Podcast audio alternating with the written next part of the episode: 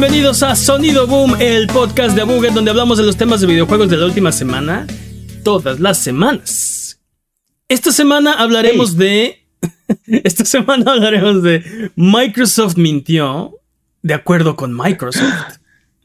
Y la mitad de los competidores están en desacuerdo con la compra de Activision Blizzard King, como lo hemos venido hablando ya por no sé cuántas semanas. Yo soy su anfitrión, Mane de la Leyenda, y el día de hoy me acompañan Jimmy el Mudo Forens y el poderosísimo Master Peps, el amo de los videojuegos.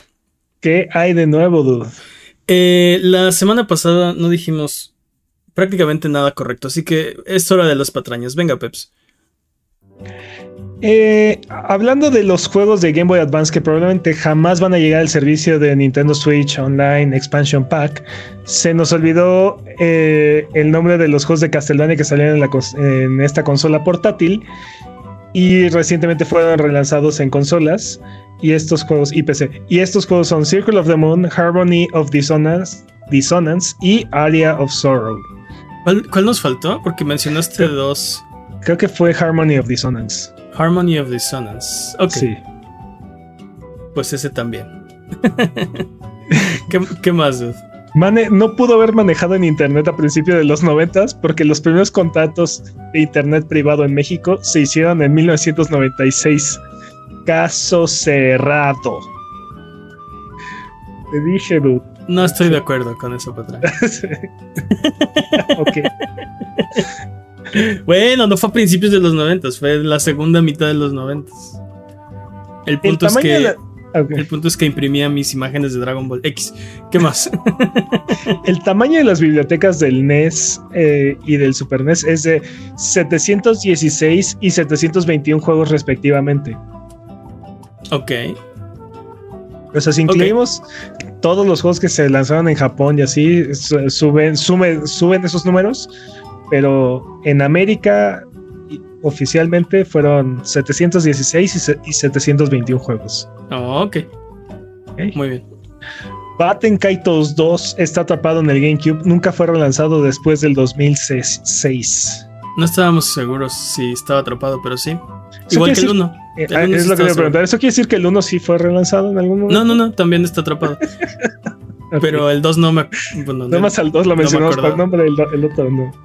El otro no, no sí lo mencionaba. El 1 sí está atrapado, estaba seguro que sí. El 2 no sabía, pero no, también. Ok, esto fue, esto fue más bien como una discusión técnica porque estábamos hablando de lanzamientos y así. Un juego en fase alfa tiene toda la funcionalidad implementada y assets principalmente terminados. La fase beta tiene toda funcionalidad y los assets, de, y los assets definitivos. Sí. Es un tecnicismo ahí que nada que ver aparte con lo que no el sí que queríamos llegar. o sea el, sí no, nada que ver con lo que estamos hablando pero el alfa ya es jugable de inicio a fin tiene toda la funcionalidad aunque los assets están todavía no lo son. todavía no están hechos. Algunos son placeholders algunos están medio gachones o se van a cambiar. Y el beta ya tiene todos los assets y toda la funcionalidad. El punto es que todavía puede tener muchos bugs o, no tiene la como se dice, el desempeño que están buscando, ¿no? No corre al, frame, frame, rate que quieren o no sé. Hablando de, de, las ventas que ha alcanzado el Switch, eh, mencionamos las 10 consolas más vendidas en la historia y eh, por andar de habladores no, no, nos acordamos exactamente de las 10 y entonces aquí está la lista de las 10 consolas más vendidas de la historia de acuerdo a Video Game Charts. En primer lugar está el PlayStation 2 con 158 millones de consolas. En segundo lugar el 10 con 154 millones. En tercer lugar el Switch con 120 millones y contando. Uf, cerquita. En cuarto lugar, el Game Boy y Game Boy Color eh, con 118 millones. Ok. En quinto lugar, el PlayStation 4 con 117 millones y contando. Uy, tal vez lo alcanza. Está muy cerca de alcanzar el Game Boy. Muy cerca. Ok.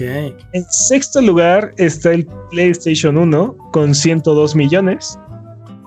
En séptimo lugar, el Wii con 101 millones se quedó súper cerca de alcanzar a PlayStation.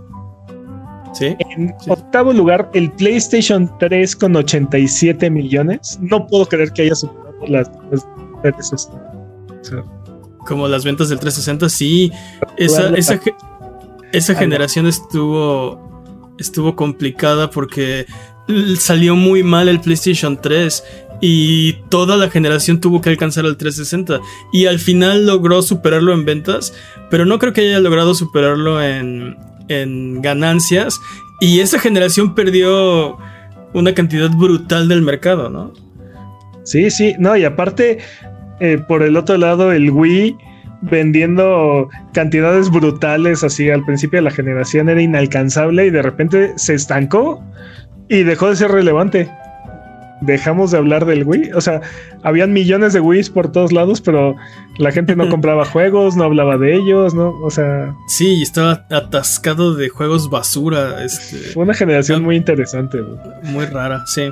Pero bueno, en noveno, en noveno lugar, el Xbox 360 con 85 millones de consolas.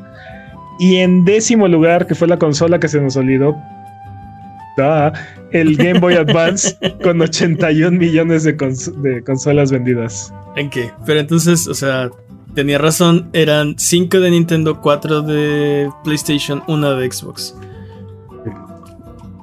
Perfecto.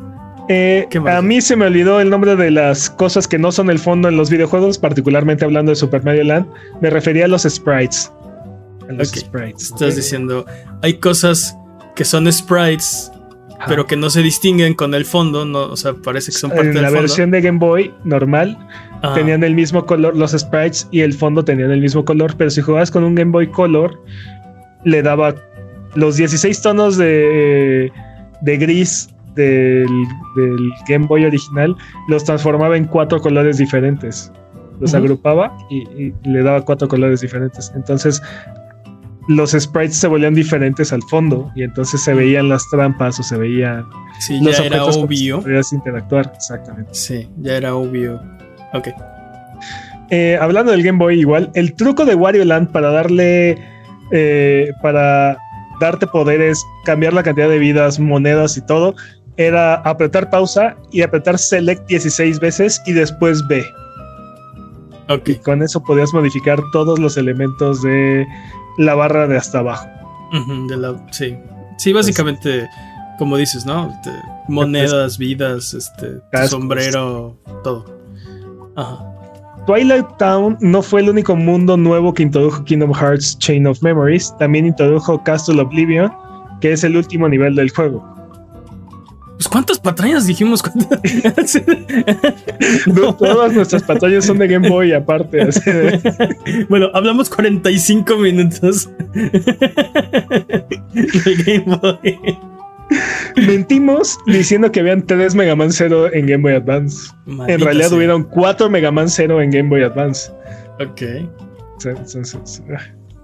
Eh, eh, Final Fantasy Advance 2 es de hecho un juego de 10, como ya les había yo dicho, y Mane, y Mane no me creyó, así es que. Yo sí te creí, bueno. Igual, Mane no, me, creyó. no me acordaba. Mane no me creyó que eh, hay 3 F0 en Game Boy Advance.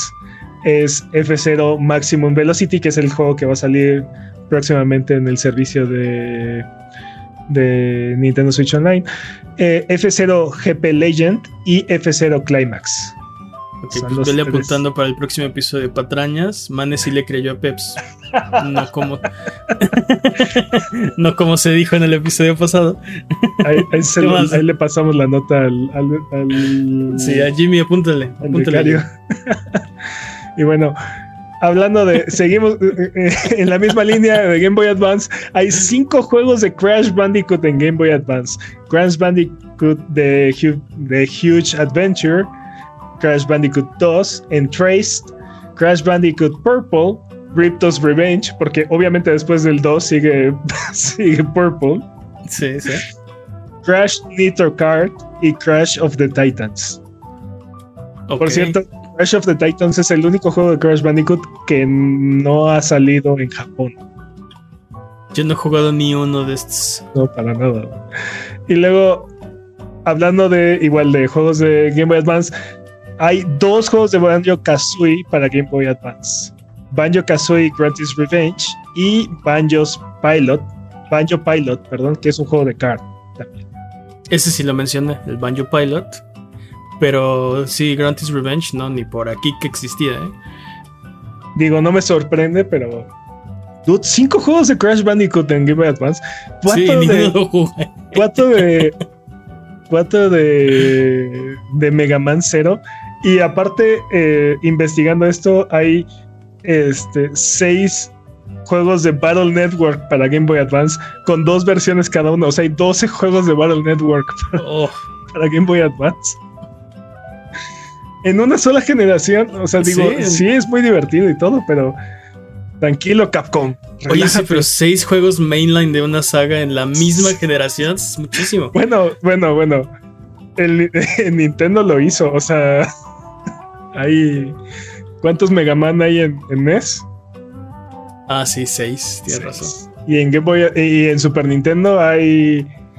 ¿Qué es? Siete. Eh, sí, siete y X1, 2 y 3. Ajá, y cuatro ahí. Ajá, pero y bueno, para, Play, y para PlayStation 1 hay. X4, 5 y 6. No, ¿y el 8? Es para PlayStation 2. No, no, no. Mega Man 8. Ah, Mega Man 8, sí, para PlayStation 1. Pero son dos sagas diferentes. X. y estás mezclando Mega Man con Mega Man X. Pero Son todas las patrañas. ok, basta de patrañas. Ya ves, el problema era Jimmy. que no las apunta. Pero bueno, si decimos alguna mentira, como podrán ver que somos propensos, eh, nos pueden mandar todas las que nos encuentren a redes sociales, videos de YouTube, streams de Twitch o en discord.io de la Buget. Estamos como a Buget en nuestras redes sociales y en YouTube. Eh, vamos a empezar con las noticias. Bueno, pues sí, con los encabezados de la semana. ¿Te acuerdas cuando hacíamos eso? Sí, sí, claro. Porque esta semana eh, Microsoft nos mintió, según el propio Microsoft. A ver, espera, ¿me estás diciendo que Microsoft delató a Microsoft? Microsoft. Microsoft fue de Microsoft. Exacto, exacto. Y ahora nada con los peces. Microsoft lo mandó debajo del río, ¿no? Hablando de que el peor enemigo es uno mismo. Exacto. Microsoft es el peor enemigo de Microsoft en esta ocasión. Porque uno de los reportes que presentó la Junta de Competencia, la CMA del Reino Unido, eh, la semana pasada, dice que el análisis creado por Microsoft ahí aparece que los juegos que entran a Game Pass ven una disminución en sus ventas durante los 12 meses posteriores a estar en el servicio. Esto, Oye, ¿y cómo, de, cuánta, de cuánta es esta disminución de las ventas? Ah, este. Pita. esta, es información que no está redactada, ¿no? Este, está tachada, ah. es información confidencial, pero sí, pero el punto es: se puede ver en el reporte que Game Pass disminuye, disminuye las ventas en un interrogación por ciento, ¿no? Esto contradice lo que dijo Phil Spencer, porque si se acuerdan, en 2018 dijo que, eh, hablando particularmente de Forza Horizon 4, que Game Pass incrementaba sus ventas ya que los jugadores pues buscan jugar lo que los demás jugadores están jugando. Entonces, si ponen Forza Horizon 4 en Game Pass, los demás jugadores van a comprar, o sea, lo están comprando, ¿no? Está incrementando las ventas. Entonces. Ajá, o sea, pues sí, pero no. Porque tienes cientos de millones, bueno, ahorita todavía no. Potencialmente. E, eventualmente. El punto es, tienes decenas de millones de usuarios que posiblemente iban a comprar el juego y que ahora lo tienen en su servicio y no lo van a comprar, ¿no? Entonces, e, ahí está la, contradicción, ¿no? Microsoft cachó a Microsoft en la mentira. La pregunta a todo esto es, ¿importa? Que nos hayan que disminuyan las ventas. Bueno, las dos, vámonos una por una, ¿no? ¿Importa que nos hayan dicho mentiras? Ah, la pregunta es, eh, digo, eh, ¿habrá sido verdad cuando lo dijo en el 2018? ¿Será que cambió el mercado entonces? ¿O no tenían información suficiente? Yo creo que, yo creo que no, porque en el 2018 estaba hablando cándidamente, así, este, tratando de ensalzar Game Pass y en el reporte, o sea, es un reporte interno que le están, que le están teniendo que dar a la comisión de, de competencia, a la Junta de Competencia del Reino Unido, ¿no? Yo confiaría más en el reporte interno que en las declaraciones de Phil, tratando de, pues sí, de pasar Game Pass como algo benigno, ¿no? No, no, no quiere decir que, que sea maligno necesariamente el servicio de Game Pass, porque estamos hablando de eh, las ventas del juego, no necesariamente de las ganancias por juego. Podría ser que las ganancias sí se están incrementando, como, o sea, y sin embargo, o sea, la, disminución en ventas no significa una pérdida monetaria. Podría ser, no sabemos, es especulación. Yo, yo creo que al consumidor final en realidad no le importa si, si la compañía vende menos copias de las que orgánicamente hubiera vendido. sí, este, completamente. si el juego cae en Game Pass o no. O sea, ellos, a, nosotros o a ellos, lo que les importa es que el juego esté en Game Pass, ¿no? O sea, que puedan disfrutar del beneficio.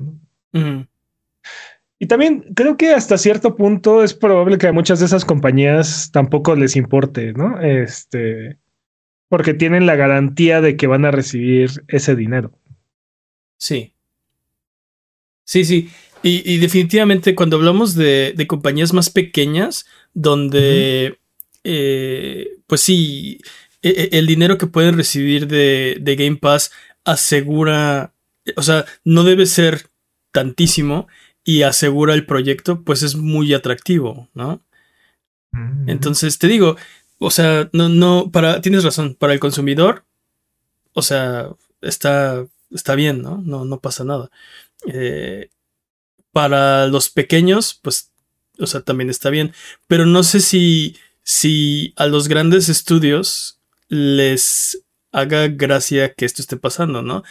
O sea, tal vez un juego como Outriders no tiene tanto problema porque están esperando que los usuarios gasten en su, en su economía, que se involucren en el juego, que compren las expansiones, los skins, bla, bla, bla.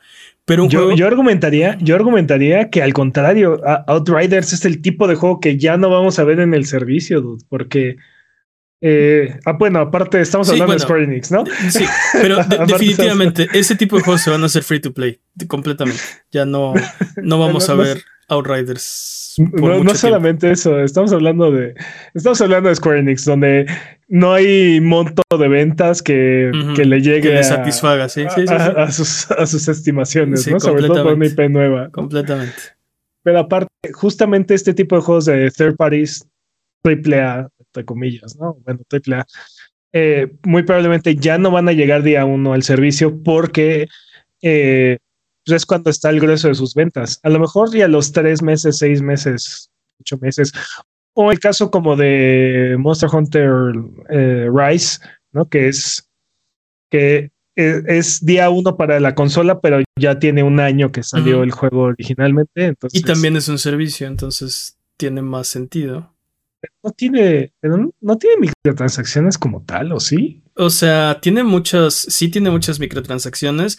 Eh, o sea, tiene una tienda de cosméticos, de modes, de cosas por el estilo. Sí, de peinados para tu mono y este cosas así. Pero no venden moneditas ni venden este, no, no venden boosters de experiencia. No, no, no, nada de eso. o sea, no es un, no es un no es. ¿Es un game as a service? No, bueno. Yo digo eh, que eh, sí, o sea, tiene expansiones, tiene eh, eventos, tiene una rotación de, de, misiones que andan por ahí, te dan premios cuando te logueas cada día, y tiene una tienda de, te digo, de cosméticos, de modes, de cositas así. Yo creo que sí, yo creo que sí es un servicio. Eh, ahora, eh, ahora, o sea, no, no es, como, no, es como simulado. Siento que es como simulado porque los eventos, o sea, son una vez y ya después se, digamos que están en, en repetición, ¿no? O sea, ya este, o sea, el calendario, calendario va rotando. Sí, hay eventos, este, como ¿cómo se puede decir? De temporada. O sea, está el festival de la primavera o del otoño o de así, con misiones nuevas y este, cosas nuevas que hacer. Y aparte está la rotación de misiones, ¿no? Como dices, e, eventualmente... A lo, que, eh, a lo que me refieres, son nuevos la primera vez y ya después solamente mm. están en, repetición. Entran en la rotación también. Sí, sí, sí, eventualmente vuelven y... Sí, sí, sí, completamente de acuerdo. Este, te, digo, este, no, para mí el, problema de todo esto, y preguntábamos, ¿importa? Bueno, pues al consumidor tal vez no, a los estudios pequeños tal vez no. Te digo que a los estudios grandes me, o sea, tiene más sentido para un juego, yo creo que como Monster Hunter, como Outriders, pero tal vez no tanto sentido para un juego como Plague Tale eh, Requiem, ¿no? Que también, como todos los juegos AAA, tiene su, su DLC de paquete de cosméticos y cosas así, pero no son, no son compras recurrentes, no es algo que estén constantemente agregándole al juego, no tiene una rotación, es un juego single player de historia. Eh, que básicamente una vez que lo experimentaste, y deberían, porque está muy bueno, eh, ya le exprimiste prácticamente todo lo que te va a dar, ¿no? Que vale la pena o no vale la pena, yo creo que sí, pero ya dependerá de cada quien. El punto es que no creo que se beneficie tanto de estar en un, en un servicio así, no creo que les haga tanta gracia decir, oye, ¿cómo que se, cómo que disminuyen las ventas, ¿no? Ya me diste una cantidad por adelantado y creo que eso está chido. Eh, pero, pues no sé, este, no creo que estas sean buenas noticias para un juego así o un estudio que hace este tipo de juegos. Sí, siempre que le lleguen al precio, ¿no? También. Sí. Sí, sí, obviamente si Microsoft paga así las perlas de la Virgen por el juego, pues adelante. Pero, pero difícilmente lo hacen, ¿no? Ah, hemos hablado en otros episodios de o sea, más o menos cómo se especula que se hacen estos tratos y cuánto está pagando Microsoft por poner estos juegos en su servicio y... y es mucho menos de lo que anticipábamos, ¿no? Porque, por ejemplo, en el caso de Epic, en muchas ocasiones ha pagado 10 centavos por copia o menos, o sea, cantidades realmente eh, ridículas, ¿no? Sí, que a muchos de estos juegos les, les cae bien porque lo que hace Epic son juegos que no son necesarios, no son nuevos o bueno, eh, probablemente ya no están vendiendo eh, tanto y este, esto les da un empujón, ¿no? Así de, bueno, te, ahí te va una lana, regálame tantas copias y, yo te, paso una lana, ¿no? Y... y... Y, en el caso, por ejemplo, de estos juegos que caen en el servicio de Epic, lo que han reportado es que al ponerse en un servicio como PlayStation Plus o Epic o así, incrementa sus ventas en otras plataformas. O sea, si cae en PlayStation Plus, incrementa sus ventas en Steam y en Xbox. O sea, es, está chistoso. E, en eso tiene razón tal vez Phil Spencer, ¿no? Si la gente está jugando algo, los demás lo quieren jugar, pero no todos tienen Game Pass, o no todos tienen un Xbox, o no todos tienen un PlayStation, pero aún así quieren jugar lo que está de moda y lo que está, este, eso no necesariamente. Cayó, en su radar por alguna razón. ¿no? O sea... no necesariamente beneficia a los usuarios de Xbox como Phil lo estaba tratando de, de, hacer parecer. Pero, pero pues sí, a lo mejor tiene razón, ¿no? Ponen el juego en Game Pass y las ventas en Steam y las ventas en, en PlayStation se incrementan. Lo vimos con Hi-Fi Rush y cómo se puso en, el, en la tabla de ventas de Steam ¿Mm? cuando estaban en, en, en Game Pass. Sí, sí. Y aparte es un caso muy interesante porque eh, creo que Hi-Fi Rush, Pentiment son juegos que no existirían si no estuvieran en un servicio como Game Pass, ¿no? O sea, creo que fueron juegos creados para, para Game Pass y es gracias a Game Pass que existen. Creo que no hubieran tenido luz verde esos proyectos si no, no tuvieran la garantía de que si tienes Game Pass, ya los, ya los puedes jugar. ¿no? Qué bueno que mencionas eso, porque justo esa es la parte que yo digo, bueno, importa, no importa aquí, no importa allá, no importa allá, pero a mí me preocupa, mi, preocupación con todo esto es que eh, disminuya la calidad de los juegos que ofrece Game Pass, sobre todo del first party. Y esto es algo que... Eh, ¿Quién fue de PlayStation? Probablemente Jim Ryan, no sé, patrañas. Ah, advirtió que. probablemente Jim Ryan advirtió que, que pasa, pasaría. Eh, si ponen sus juegos, en, él hablando de PlayStation, día uno en, en PlayStation Plus, ¿no? Dice, es que tendría que bajar la calidad, no, no podríamos hacer los juegos que estamos haciendo si los ponemos en este servicio. Y eso es lo que a mí me preocupa de, ¿importa? Pues me importa porque quiero jugar las mejores experiencias en, Game Pass, no solo eh, más experiencias y, y, o sea, todo es bienvenido, ¿no? Mencionas Hi-Fi Rush, mencionas Pentiment y ahí viene por allá en Colinati, jugamos también eh, el año pasado Signalis y está padrísimo, todo esto, todo eso está bien. Pero no solo quiero eso en un servicio de estos, ¿no? Quiero los juegos eh, ambiciosos, grandes, AAA, los que solo yo creo que puede hacer Xbox. Y que, ah, o sea, o sea, Hi-Fi Rush es, un gran juego, es un juegazo. Lo estoy disfrutando muchísimo, me está gustando mucho. No es el próximo Gears y no es el próximo Halo y no es el próximo. No, nada que ver. Gran juego, gran IP que todo mundo está esperando, ¿no? Y tristemente tampoco es el, siguiente Fat Princess. Ah, Fat Princess. Algún día. Pero bueno. eh, creo que definitivamente Game Pass va a cambiar un poco, un poco la dinámica de, los juegos, sobre todo de First Party. Eh, porque creo que vamos a seguir viendo juegos triple, A, vamos a seguir viendo juegos triple A por parte de, Microsoft, por ejemplo. Pero no creo que vayamos a ver juegos eh, estos juegos gigantescos que van a revolucionar o van a romper paradigmas y. Pero esos son los que yo quiero. O sea, sí, pero probable y van a seguir existiendo, pero probablemente ya no los va a hacer Microsoft directamente, ¿no? Este, uh, antes del antes del podcast estábamos platicando y mencionábamos, por ejemplo, el caso de eh, en el equivalente de la industria de las películas, ya no, no vamos a ver Avatar, ¿no? O sea, o sea, bueno, sí vamos a ver un avatar. No lo, bueno, lo que decíamos es, probablemente no lo va a hacer Xbox, ¿no? lo va a hacer Microsoft. Sí.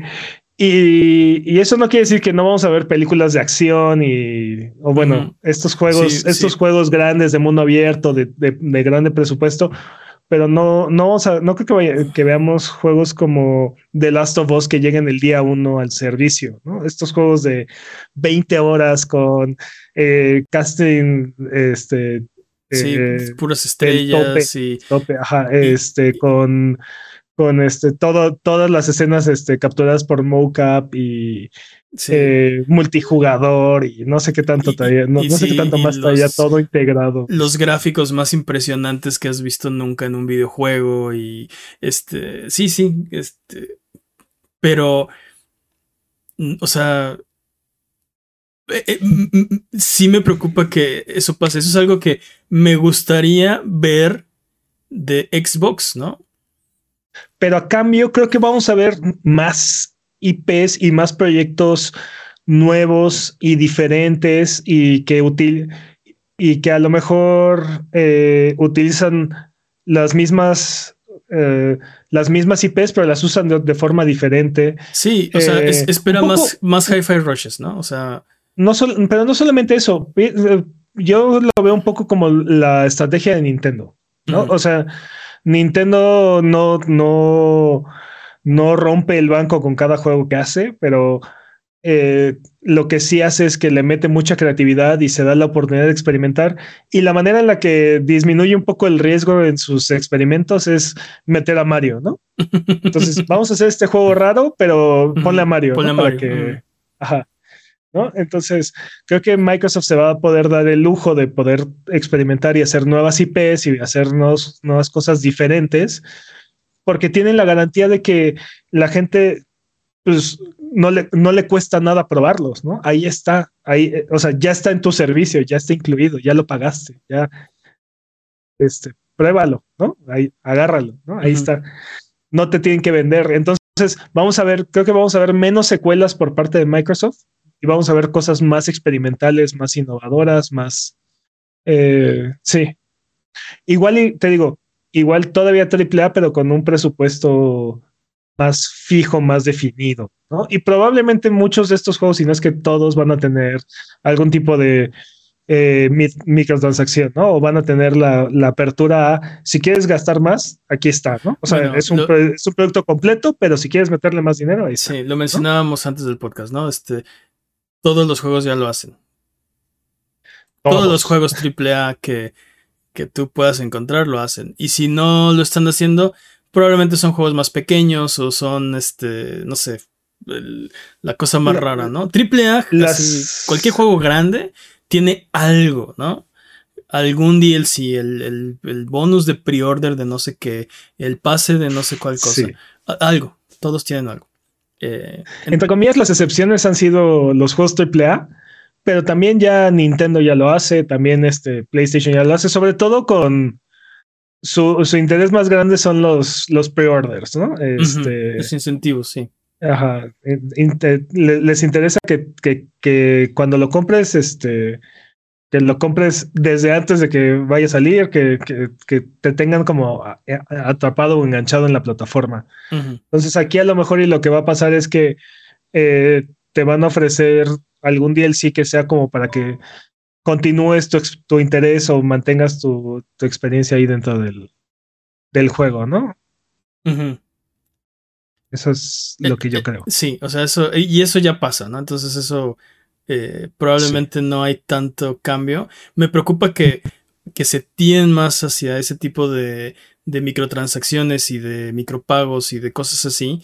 Eh, o sea, que empiecen a diseñar, o sea, que el paradigma del juego para Game Pass es un proyecto más pequeño, una, un proyecto tal vez eh, una IP nueva, algo más arriesgado, porque puedes experimentar, no tienes ese riesgo de, híjoles, que tiene que pegar o, o, no comemos, pero lleno de más eh, tipos de monetización para, eh, pues sí, para tratar de, de generar la mayor ganancia posible, ¿no? Todos estos juegos son negocio y todos son, todos van a buscar eso me preocupa que el paradigma que se vuelva así como este es el arquetipo del juego de Xbox Game Pass, que sea eso que acabo de escribir, ¿no?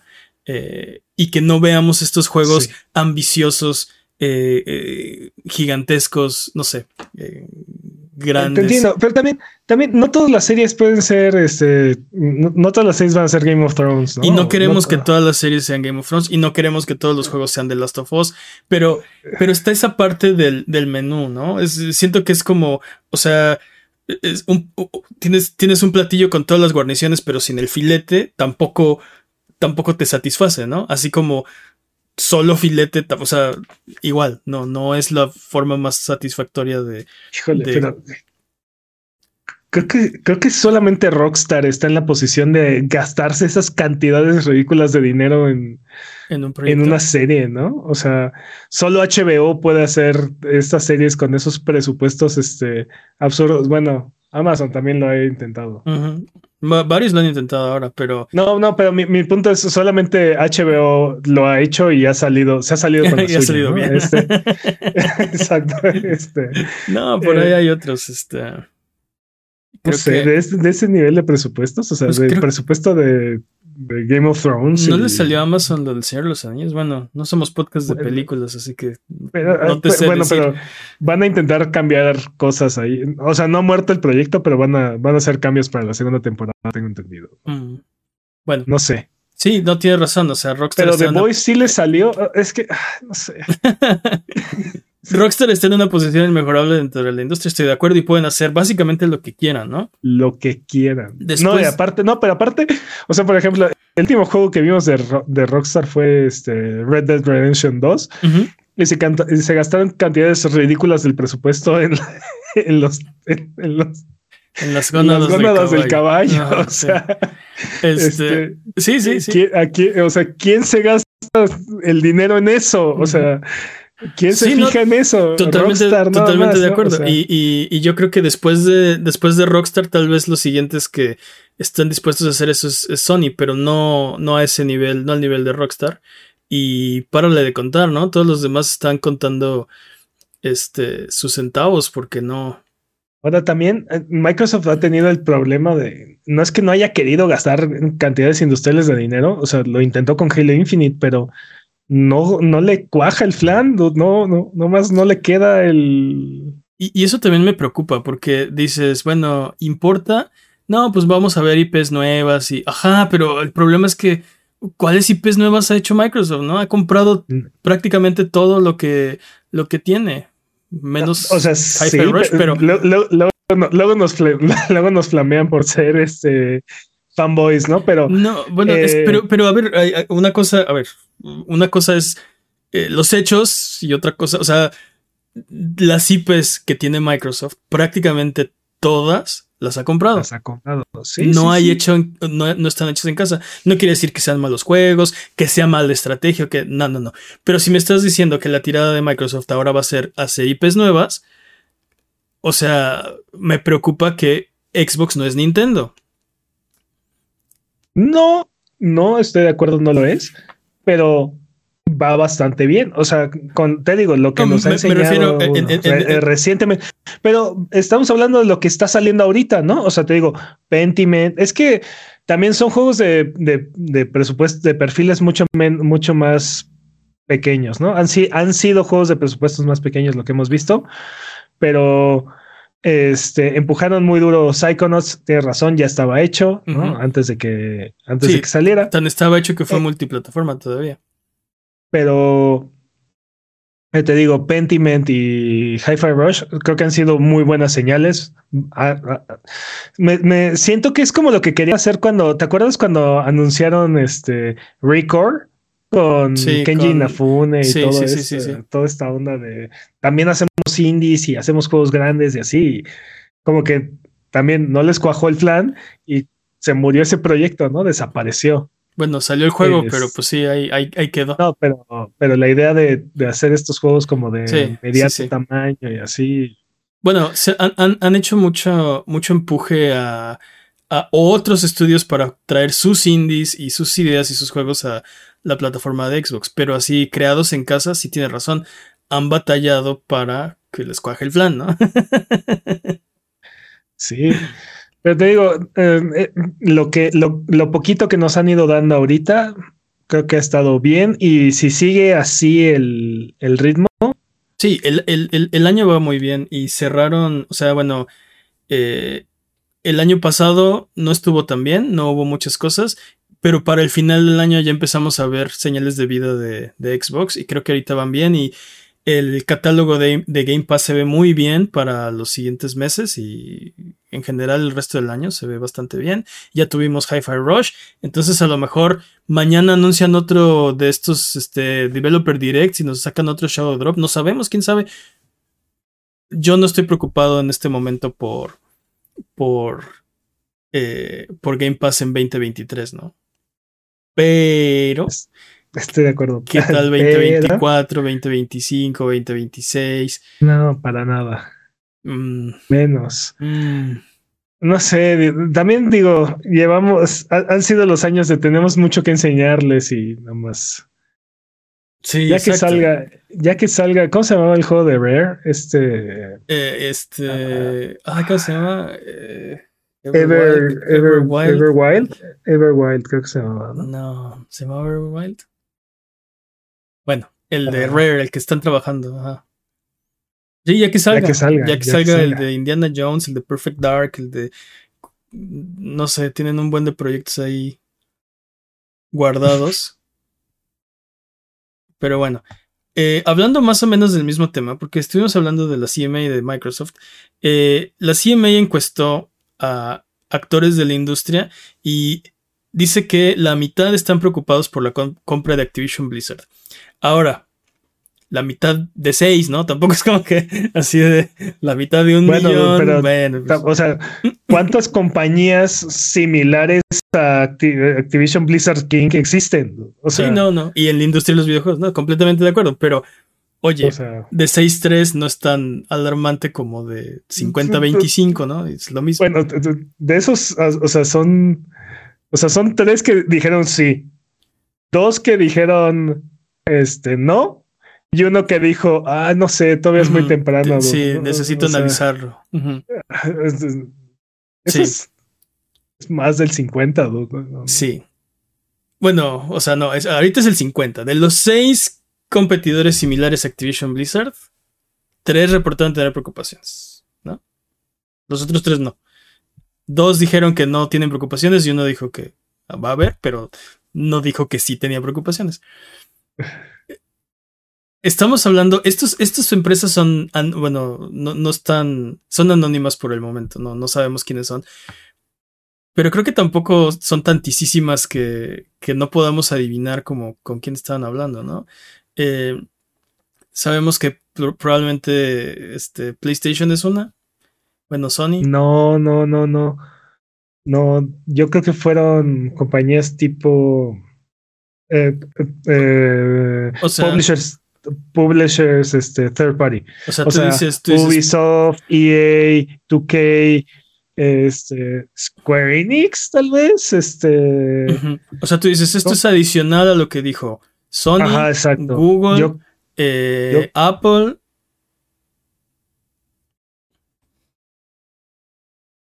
Estas compañías son competencia de, de Activision Blizzard King. O sea, son third party publishers. Es lo que, lo que yo entiendo. Ok. Entonces. Ok, entonces si es así, entonces tenemos. Eh, como dices, EA, Take Two, Ubisoft, ¿Quién Ahí van tres. Ajá, Sega Sammy. Bandai Namco. Ajá. Square Enix, eh, Capcom. Uh, Square Enix, Capcom.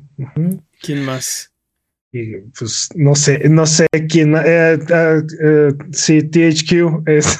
Embracer, tal vez. Embracer. O sea, de esas 8, 6 opinaron.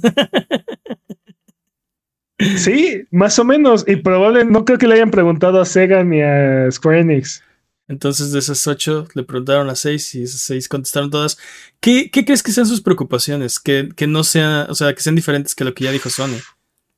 Está difícil. Eh, yo creo que les preocuparía que eh, lo, lo único que se me ocurre es que Microsoft utilice Call of Duty como una una forma para cerrar el mercado, ¿no? O sea, agarrar y decir, este, como yo, como yo tengo Call of Duty, que es el juego más vendido de, de todos los años, ¿no? En todas las plataformas, este, si yo lo pongo en, en, una sola plataforma o controlo la forma en la que llega a X o Y plataforma, compañías que tienen una alianza muy cercana con PlayStation como Square Enix, por ejemplo, este, seguramente, seguramente estarían muy preocupados, ¿no? O sea, tenían que doblarle las manitas a Xbox. Sí, también.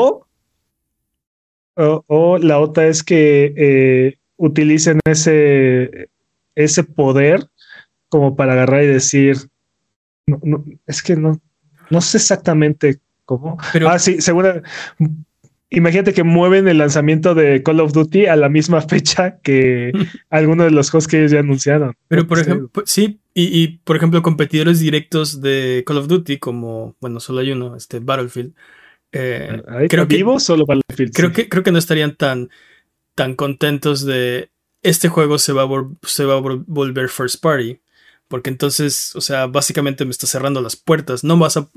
No voy a poder o sea, de por sí no puedo competir y luego vas a automáticamente favorecer a tu propia IP sobre la mía. O sea, no vamos, o sea, nunca vamos a poder llegar a, a, a pues sí, a, a competir así, ¿no? Me imagino que competidores directos de, de, juegos como Call of Duty u otras propiedades este, tendrían alguna objeción, ¿no? Sí, te digo, o, juegas pelota conmigo o te empiezo a hacer este. O te empiezo a sabotear, ¿no? Te digo, eh, empato, empato fechas de lanzamiento. no, es, mucho más fácil. de First Party. Es mucho más fácil que eso. O sea, este, en la tienda está así, lo primero que ves es Call of Duty y tu juego está enterradísimo por abajo, ¿no? Y ya, así de fácil. Ni siquiera tienes que hacer nada más nefasto.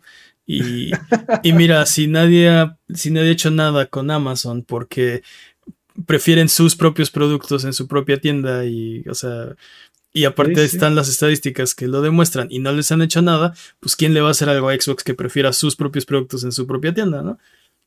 Se supone que no se debe hacer, se supone que no es eh, competencia justa, no es legal, pero bueno.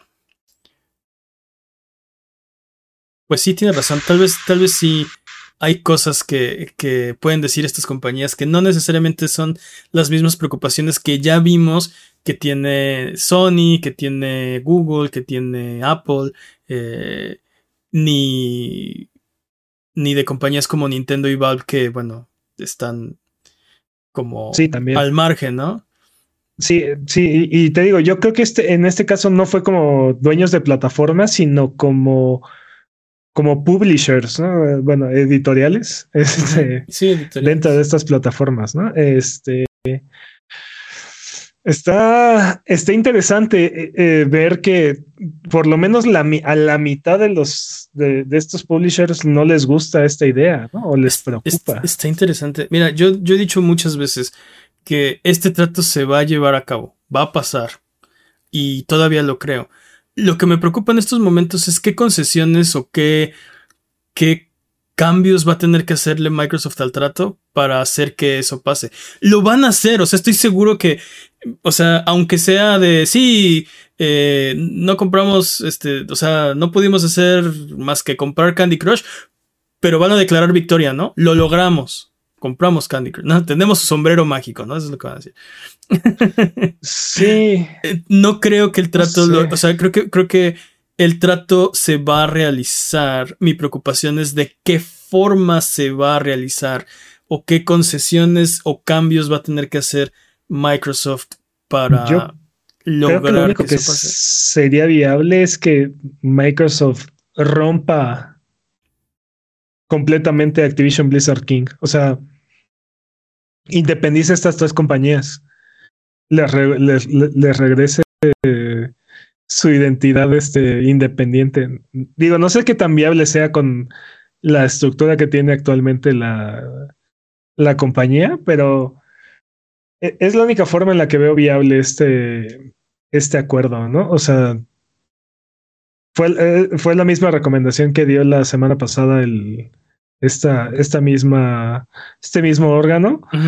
Y, y sí, ¿no? O sea, separa Call of Duty, no lo metas en el trato porque claramente ya, vimos que es la manzana de la, discordia. También avienta de lado este Blizzard porque seguramente no tiene nada que realmente te interese y quédate con King, que es lo que, que es lo que no. Sí, lo que no. es lo que no tienes como tal, y lo, ¿no? Y lo que argumentas que te hace falta. Bueno, uno de sus argumentos será que, o sea, que van más por ese lado, ¿no? Que están más preocupados por el, el mercado de los móviles, que es un mercado mucho más grande que el de, que el de los, los videojuegos caseros, ¿no? De, de consola o de PC. Muy probablemente eso deje en una posición muy vulnerable a Activision, ¿no? Este.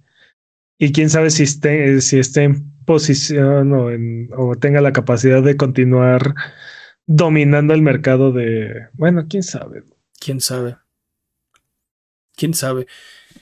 Pues sí, este, no, no sé qué significa que, que, que separen las compañías. O sea, si, si Microsoft sigue puede seguir teniendo eh, este, posesión de ellas, pero se manejan de forma independiente, o sea, este, son su propio, o sea, son su propia empresa como satélite, o si no, o sea, si, si el trato involucra que no sean parte de Microsoft y entonces, ¿qué pasa con esas empresas? O, o, sí, no, no, no sé. En realidad sé muy poco de casi nada, así que no es sorprendente que no sepa. Es, este, está interesante. Vamos a ver cómo sigue avanzando porque seguramente, seguramente vamos a terminar sabiendo quiénes son estas compañías, con quién hablaron. Probablemente. Pero bueno, lo escucharon aquí, este trato se hace porque se hace. Yo creo que si sigo, lo dije desde el principio, ¿no? Yo creo que este trato se va a llevar a cabo. Estaba muy seguro ah. antes. Ahorita eh, sigo seguro de la parte del trato, pero ya no estoy seguro si, como lo planteó eh, Microsoft en un principio esa, esa parte es la que ya no sé si sí va a ser lo que tenía planeado o, no, ¿no? Ahora, este, por ahí escuché un comentario, creo que fue Michael Pachter, que eh, ha estado muy equivocado en muchas cosas y ha estado correcto en otras. muchas. Ajá, muchas veces. Entonces él dice que esto, o sea, que el trato es seguro, que no pasa nada, que esto nada más es una competencia entre los organismos reguladores para ver quién dice yo fui el que detuve, el que le puso un alto a la Big Tech, ¿no? A las grandes corporaciones. Este. Ajá. ¿Y eh, luego? Pero en realidad no quieren detener el. O sea, no están intentando detener el trato. Están intentando eh, colgarse la medalla de yo fui el que le dijo a Microsoft que tenía que. Este concesionar que hacer mm. algo. Entonces yo estoy protegiendo a mis eh, constituents, a, mis, consumidores, a mis, sí, pues sí. Eh, entonces, entonces no sé qué tanta razón tenga. Vuelvo a lo mismo, se ha equivocado muy feo algunas veces, le ha atinado bien duro en otras, ¿no? Pero ¿cuál sería el punto? O sea, y luego cuál es, ajá, me cuelgo la medallita y luego. Pues ya yo fui el que los este, paró, ¿no? Eh, pero, pero no funciona así la política en todo. O sea, a lo mejor en Estados Unidos podrías decir, oh, sí, esto es una victoria para tal o cual partido, ¿no? Pero funciona así, en funciona así en todos. Y todos, todos, sí, de estos, de estos tres al menos, la Unión Europea, el Reino Unido y, eh, Estados Unidos, creo que los tres eh, organismos reguladores se colgarían una victoria a decir, nosotros fuimos los que evitamos que esta malvada corporación eh, hiciera todas estas cosas nefastas y voten por nosotros, ¿no? No sé.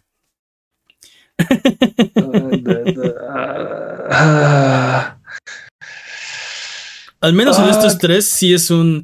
Sí es, sí es algo que es, que es importante, ¿no? El, poder de las megacorporaciones en la vida pública.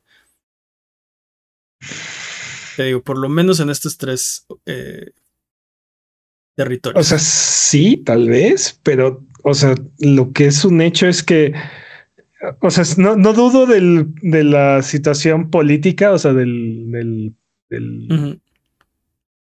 pero definitivamente esta compra es, es este, es muy disruptiva y creo que las mismas corporaciones se dieron cuenta, no solamente con la compra de Disney y Fox, sino la de Cenimax por, parte de Microsoft que, no son, o sea, no son pepitas y cacahuates y esta compra es 10 veces más grande, o sea, y por ejemplo, creo que eh, hemos visto al Reino Unido, ha, sido el, más vocal, pero ha sido también el gobierno que más se ha puesto las pilas en el tema de la industria de videojuegos. Eh, han estado... hicieron su chamba con las loot boxes también. Exacto, ¿no? O sea, han estado muy activos con respecto a este tema y también este, por ahí hay otra nota del, día de hoy que eh, el gobierno del Reino Unido está, está recomendando a las compañías identificar eh, la edad de sus, de sus jugadores y actuar al respecto, ¿no? O sea, tomar medidas no, solamente al respecto. Este juego es E for Everyone, sino, ok, ¿quién lo está jugando? Ajá. Y toma medidas al respecto, ¿no? O sea, este, no solamente es, ya sabes qué edad tiene, ¿no? Y dímelo, ¿no? Sino, ah, ya sabes, entonces haz cambios o haz, o haz ajustes de acorde a la gente que lo está jugando, lo cual es, este, es muy interesante, ¿no? Eh, y, ya lo discutiremos cuando lleguemos a esa nota, ¿no? Pero, este, el punto es, es, es el gobierno que como que más actualizado está en el tema y más está al pendiente de esta industria y, los efectos que está teniendo eh, en los diferentes ámbitos de, la sociedad. Entonces, creo que el, es un poco cínico el, punto de vista de Michael Pater, ¿no? Porque es agarrar y decir, en realidad estos organismos no sirven para nada, ¿no? O sea, en realidad estos organismos no están vigilando absolutamente nada. Este, podrías argumentar corrupción, podrías argumentar, pero que, que, el organismo está ahí nada más para de adorno, pues es, bastante Sí, eso, es lo que, lo que dijo. Que esto es un baile, esto solo es un baile político, ¿no? Esto solo son fuerzas políticas este, moviéndose para ver quién se acomoda, o sea, para ver cómo acomodarse de la mejor manera y quién queda arriba, ¿no? Vuelvo, a lo, vuelvo a lo que ya dije, se ha equivocado bien duro, le ha atinado bien chido, quién sabe. Eh, ya para terminar, porque llevamos hablando 55 minutos de esto. Mike Ibarra, presidente de Blizzard, no sé si se acuerdan que el presidente anterior pues ya le dieron gas y entonces había copresidentes, pero la copresidenta dijo, no, pues a mí ni me toman en cuenta, renuncio. Mike Ibarra es el presidente de Blizzard. Eh, ha decidido que la mejor acción eh, para llevar a Blizzard al, siguiente nivel de, de competitividad es reducir el bono de utilidad de sus empleados a la mitad. ¿Como por? es un genio. la empresa generó ganancias récord, el doble que el mismo cuarto del año pasado, por en parte gracias a juegos como Diablo Immortal, Overwatch 2, la expansión de World of Warcraft. Así que. Podemos hacer un paréntesis un segundo y. O sea, qué deprimente es que los grandes lanzamientos de Blizzard hayan sido Diablo Immortal y Overwatch 2. Sí. O sea, ah, y entonces. Qué, triste, qué, qué triste, pero bueno, este. Así de, ah, sí, generamos ganancias récord y no les va a tocar tanto dinero como debería, porque pues yo lo digo. Exacto, porque, porque yo no quiero, ¿no? Eh, y eh, sí, o sea, no, sé, no sé, o sea, la moral debe estar por los suelos en este momento en Blizzard. Y no sé cómo esto va a ayudar a la situación, eh, porque no, no es como que necesiten en este momento el dinero, ¿no? Estamos hablando de cuarto récord, o bueno, cuarto del año, como trimestre. Sí, trimestre. Trimestre récord. Eh, no, no, no, no sé cuál es el plan no, no sé cómo esto va a ayudar a nada. Aparte, esto como que contradice un poco la política de Bobby Kotick, ¿no? Porque él siempre ha celebrado las utilidades y las ganancias sobre todas las cosas y es lo más importante que ha, que ha o sea, sí, es como lo más importante para él, ¿no? Entonces, el hecho de castigar a los empleados cuando están teniendo un, un, este, un periodo récord, perdón, porque no estás contento con... Creo, que esto tiene que ver con la sindicalización que están haciendo algunos de los empleados y estas quejas que han tenido de no querer regresar al trabajo presencial y... O sea, los están castigando, así, así los van a evitar que se sindicalicen, este, latigándolos. Yo creo que. o sea, definitivamente esto es. O sea, son pésimas decisiones, pésimo liderazgo, ¿no? Pero, pero aparte de, que es, muy malo, aparte como que contradice, te digo, la política que, que venía presionando este, o que venía empujando este Bobby Kotick, ¿no? O sea, me generan dinero, todos ganamos dinero, ¿no? bueno, es lo más importante para la compañía, generar dinero, ¿no? Esa es, la, ya, es la, filosofía de Bobby Kotick.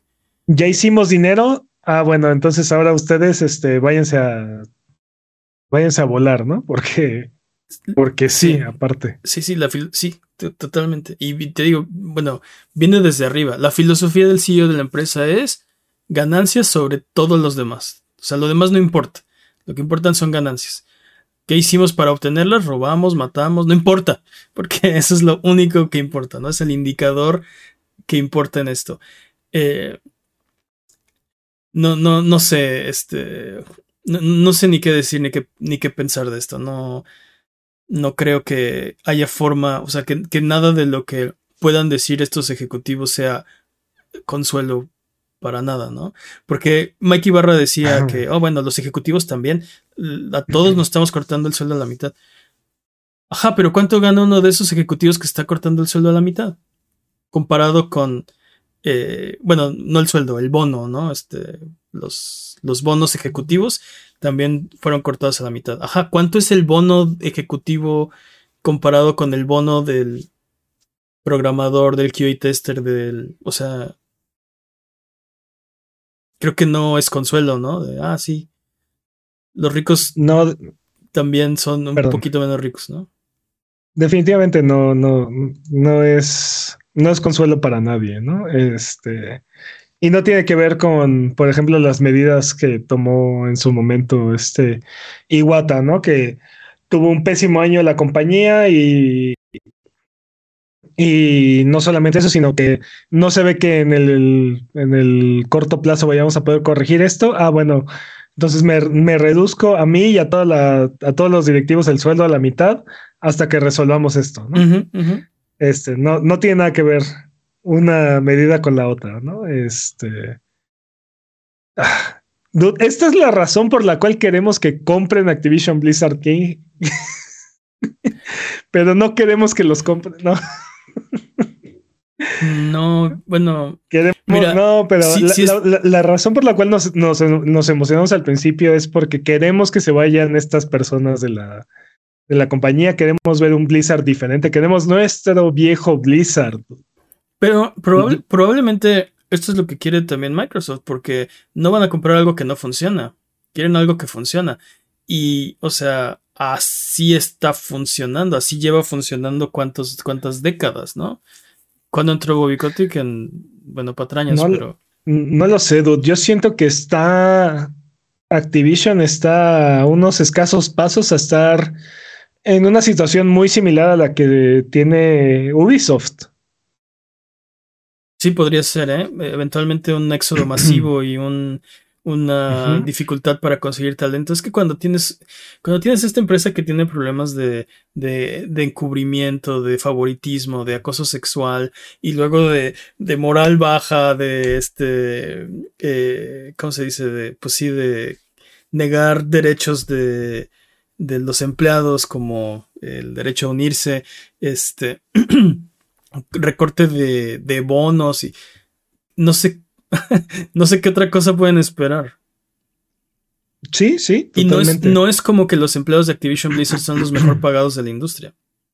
No, al contrario. Es, exacto. Ha habido reportes de que algunos ganan menos de, de, lo, de lo normal para los puestos de, de, la industria, ¿no? En otras compañías. Entonces no es como que, bueno, les estamos pagando también, o sea, tanto que habrá que recortar. No, para nada. Esto es nada más para mantener esta ilusión de que la compañía está creciendo a pasos ridículos año tras año. ¿De dónde, de dónde saco más dinero? Pues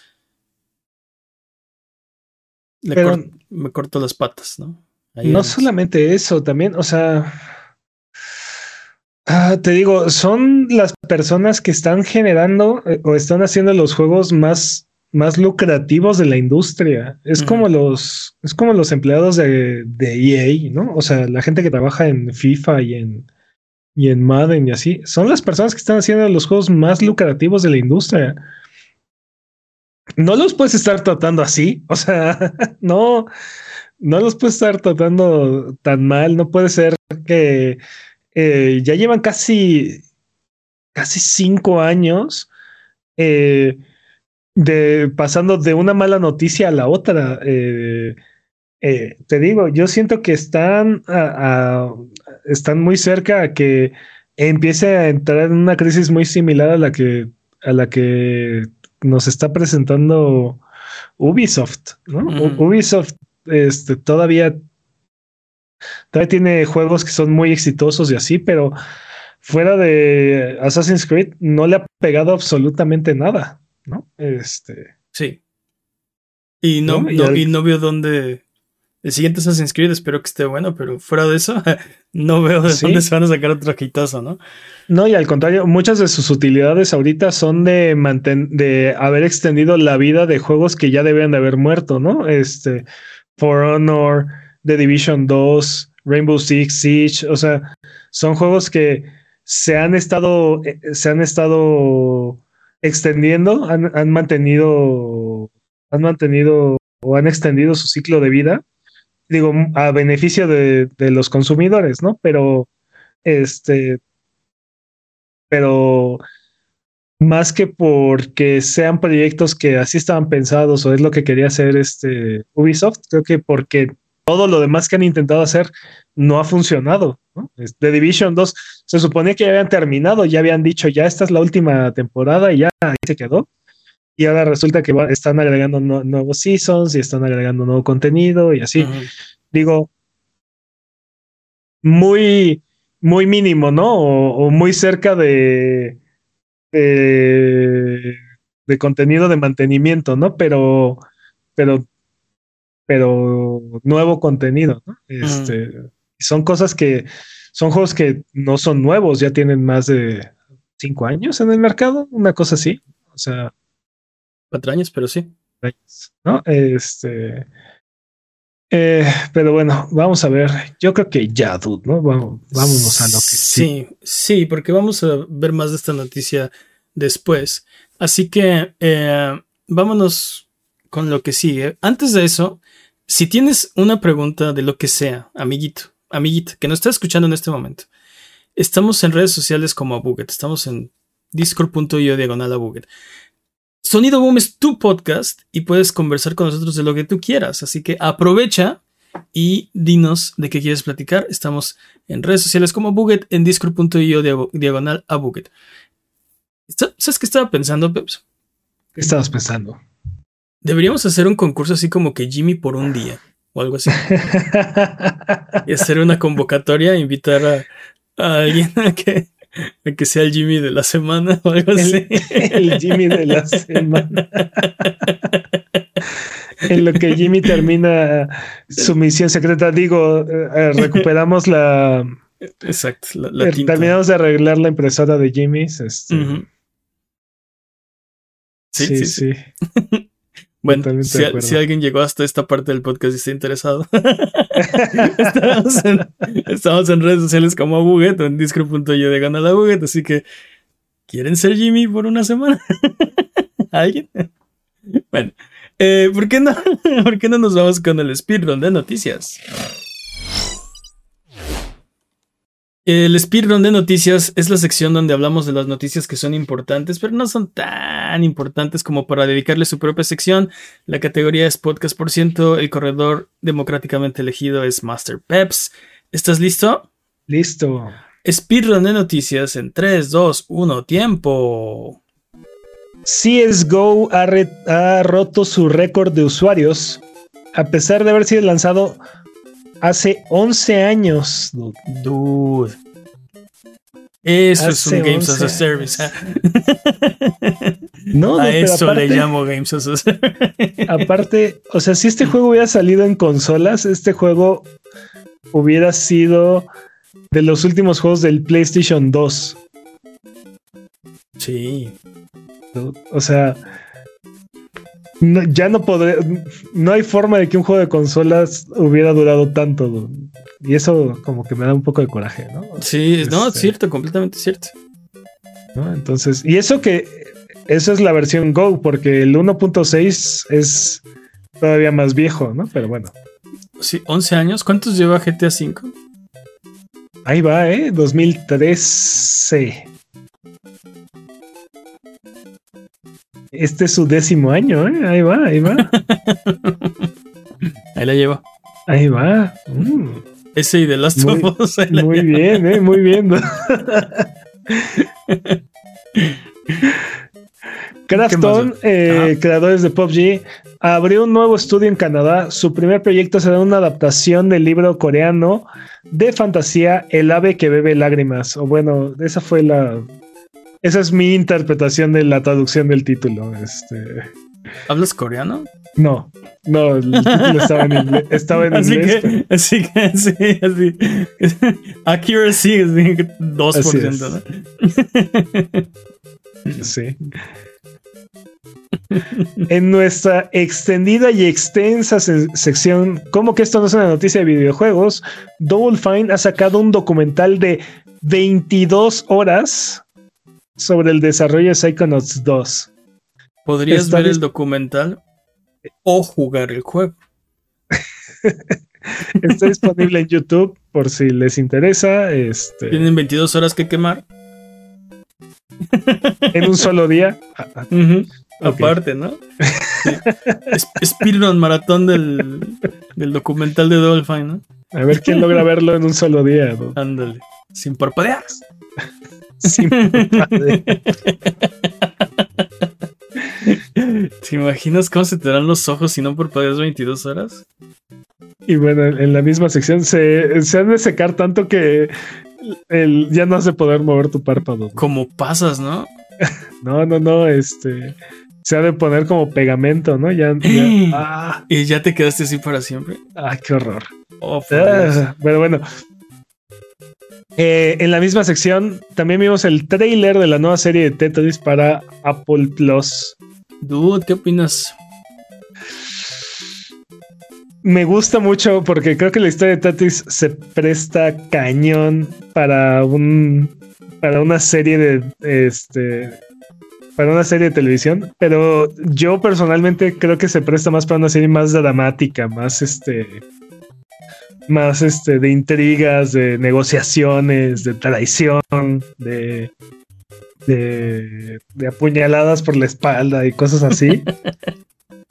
Porque lo que vimos tenía acá como mucha acción, tenía este era como más comedia. Sí tiene un tono raro el tráiler. A mí no me acabó de encantar. Y sí, la historia es.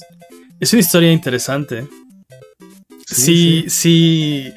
O sea, no es como los otros videojuegos. Tetris es un caso muy particular de cómo se llevó a cabo esa, esa licencia. Este, pero podemos hablar más de eso en Rubalcade, tal vez. Va, perfecto. Va.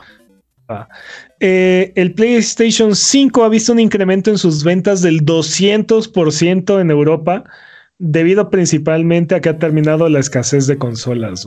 Este, ok, wow. 200%. ¿Te imaginas cuánto habrían vendido todo este tiempo si no hubiera habido escasez? Sí, dude, es una locura. Una absoluta locura. Eh, bueno, esto ya lo habíamos mencionado. El Reino Unido ha solicitado a las compañías de videojuegos que implementen medidas para identificar la edad de los jugadores y tomar medidas de acuerdo a ellas, como recomendar que tomen un descanso sin que haya necesidad o presión para que regresen. Este... Sí, de repente, sí, a ver, todos, todos en este Battle Royale, ¿no? Pausa, van a descansar. 15 minutos, ahorita regresan, ¿no? está, interesante, ¿no? Está interesante. No sé, no sé si va a llevar a algo. El Wii tenía estos mensajes, ¿no? De llevas dos horas jugando, este, toma un, tómate un break, ¿no? Y era muy, era muy molesto. Metal Gear Solid 4 también lo hacía. Cuando se instalaban las siguientes partes, te decía, ya jugaste mucho, ¿no? No, no deberías estar tomando un descanso. Pero, era, muy, era muy molesto que, hiciera eso el Wii. Este. Digo, aquí hay muchas eh, preguntas, ¿no? Como. Eh, ¿Quién es la compañía que está obligada a tomar estas medidas, no? Este. No, y. O sea, es, el publisher, eh, bueno, es el, es la compañía que crea el juego, es el dueño de la plataforma que, sobre el cual estás jugando el juego? O sea, ¿es Steam, Nintendo, PlayStation, Xbox o es EA, Ubisoft? ¿no? Eh, Pero también hay, preguntas más técnicas como, ok, ¿cómo vas a identificar la edad de la persona que está jugando? Ah, muy, muy fácil, le pones un, una trivia como los de Larry, ¿cómo se llama? sí, este, Leisure Larry. Leisure Larry, sí. Tenía ahí una, una trivia que solamente los adultos de aquella época podían responder esas preguntas, ¿no? Eh, sí, este, así de, pero no soy niño, soy tonto, ¿no? O sea, déjame jugar el juego. Y, ahorita es más difícil responder esa trivia, no, no. No, ahorita es imposible. sí, exacto. Entonces ya, ni siquiera si eres adulto o ¿no? eres adulto, es así de, soy ignorante, déjame jugar, ¿no? Sí, pero. pero. Pero digo, esa es una alternativa, ¿no? El corto plazo para, para resolver o sea, pero, pero sí hay un problema ahí porque. O sea. No sé, ¿cómo vas a identificar y luego cómo vas a garantizar que esta información es correcta? Y. No, sé, creo que hay problemas también técnicos de cómo se haría esto. Estoy de acuerdo, pero también creo que la recolección de metadatos, este es bastante extensa y creo que muchas de estas compañías tienen muy claro. O sea, estoy, por ejemplo, estoy seguro que Epic tiene muy, tiene muy buena idea de, de, de los grupos de edades que tienen su, que tiene su población, por las horas en las que juegan, por el tipo de skins que usan, por eh, el comportamiento que hacen, ¿no? O sea, si hacen T-Bags o no, y cosas así, si usan micrófonos o no. O sea, sin importar eh, lo que están diciendo, el, hecho de que lo usen o no, cómo lo usan. Ese tipo de. Sí, sí, metadatos. Ese tipo de metadatos, este, seguramente arroja mucha de esa información y tienen muy claro muchas de estos. Muchas de estas compañías ya saben, ¿no? Y, y creo que es en parte a lo que le está apostando el, gobierno del Reino Unido aquí. digo, más interesante es qué tipo de medidas, ¿no?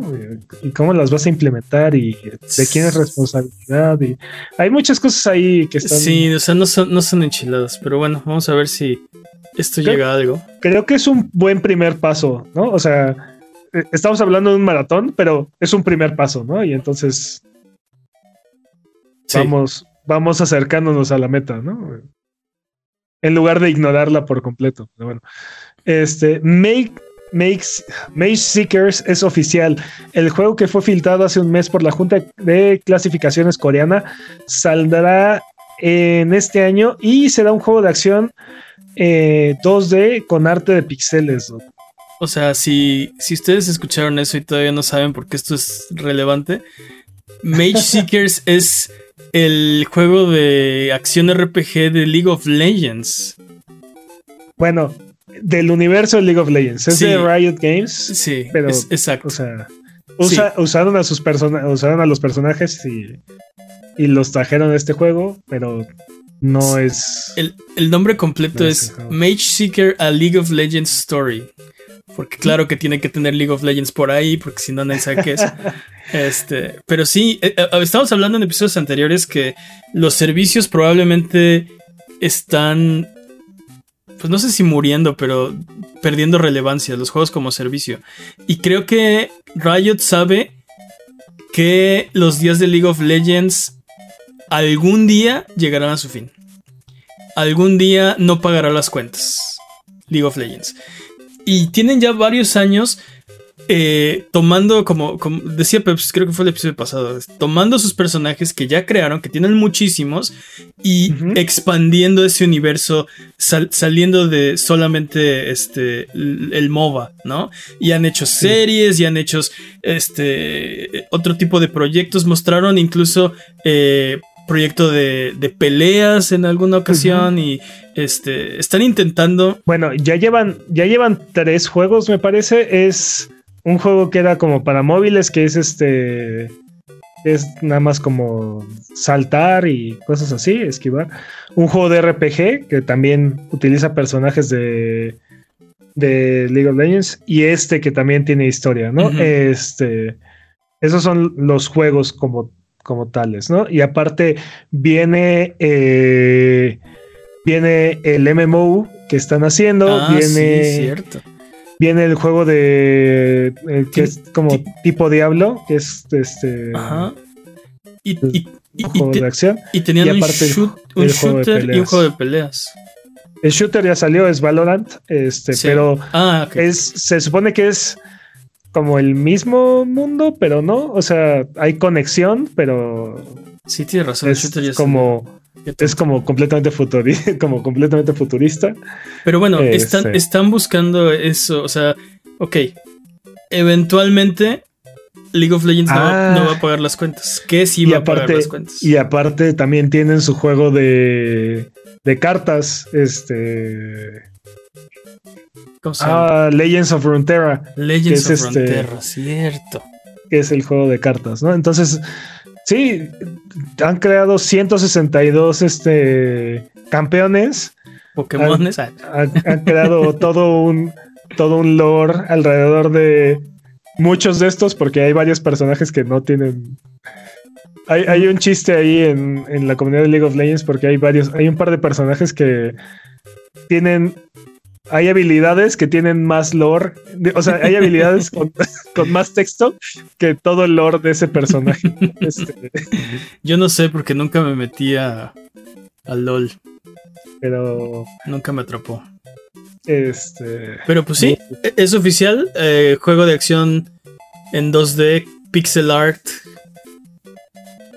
Sí. A ver qué tal está. Vamos a ver qué tal le sale. Sega aumenta el sueldo de sus empleados en Japón 30%. El aumento será efectivo a partir de julio y sigue la tendencia que otras compañías japonesas como, Cap, como Capcom, Nintendo y Bandai Namco han estado este, haciendo en los últimos meses. Sí. Ah, sí, Nintendo le sube a sus empleados. Pues yo le subo y más, fíjate. Sí. no se van a quedar atrás. Creo que Capcom fue el primero y, fue el que más, más fuerte le subió el sueldo a todos sus empleados. Oye, no sé si esto quiere decir que los empleados de la industria están mal pagados en Japón o si. O si las compañías este. japonesas son súper exitosas. ¿Qué está pasando? Pero. Yo creo que. Eh, yo creo que la demanda. La. Sí la lucha por el talento eh, ah, se ha intensificado ahí. No, completamente. Y, justo eh, eh, estas medidas son para evitar lo que le está pasando a Ubisoft, ¿no? Quieren retener el talento que ya tienen. Y estas tres compañías que mencionaste, bueno, cuatro, son compañías exitosas. Han tenido juegos buenos, grandes. Y yo me imagino que no quieren, o sea, quieren hacer el siguiente gran juego y es más fácil con el equipo que ya hizo el gran juego anterior, ¿no?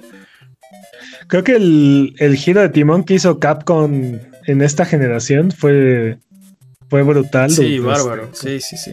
Encontraron su camino y, sí.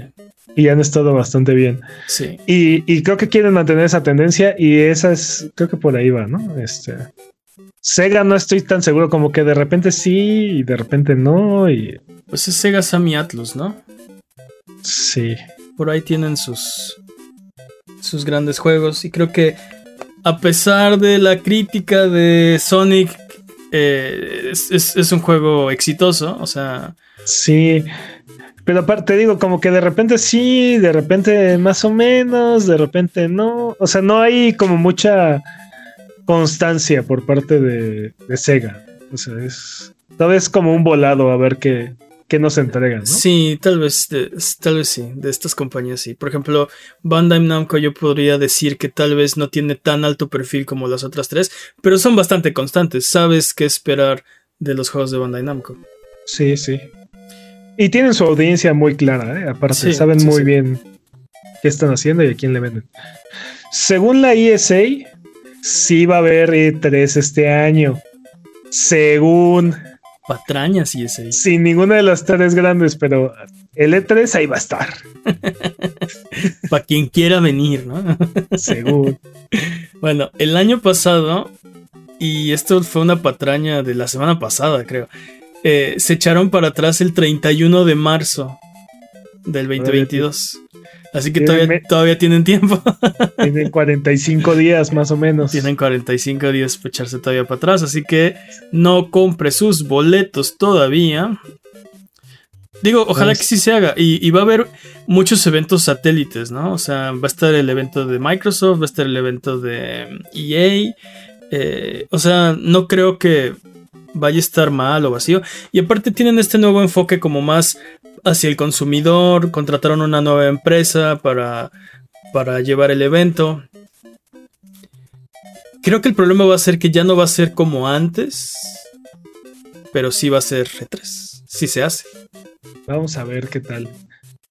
Jake Solomon, director de XCOM y Midnight Suns, abandona eh, Axis. No. Sí, preocupante, ¿eh? Preocupante. Estuvo 20 años en la compañía. Y bueno, Arabia Saudita es ahora dueño del 8.26% de Nintendo, convirtiéndose en el accionista extranjero más grande que tiene la compañía. Ok. Habíamos reportado hace un par de semanas, ¿no? Que pasaron de 6 a 7%, algo así. No, del Habíamos anunciado que del 5 al 6. Pues ya, ya están en el 8, dude. Oh, no. A este paso para como, como septiembre ya son dueños de Nintendo. Yo creo que sí les gustaría, ¿eh? Ah, claro. Han invertido. Es su tirada, definitivamente. Han invertido muchísimo en la industria y. No sé si es una. un movimiento puramente meramente económico o hay un interés ahí, este. Pero han invertido en muchas compañías de videojuegos. Sí, sí, totalmente. ¿Tú, crees que quieran convertirse como en el país videojueguero o algo así? No tengo idea. Yo creo que más bien es. Creo que, o sea, les gusta tener como la diversidad del portafolio y les gusta la industria. O sea, creo que a estas alturas es nada más como un juego, ¿no? O sea, nada más son juegos. Sí, o sea, no, no creo que sea algo serio, no creo que lo vean como. O sea, no creas que realmente quieran meterse a la industria y no. Y ser partícipes y tomar decisiones y moldearla y llevarla. ¿Por qué elegirías una compañía como Nintendo que justamente no te va a dejar hacer nada de eso? ¿Por qué dinero?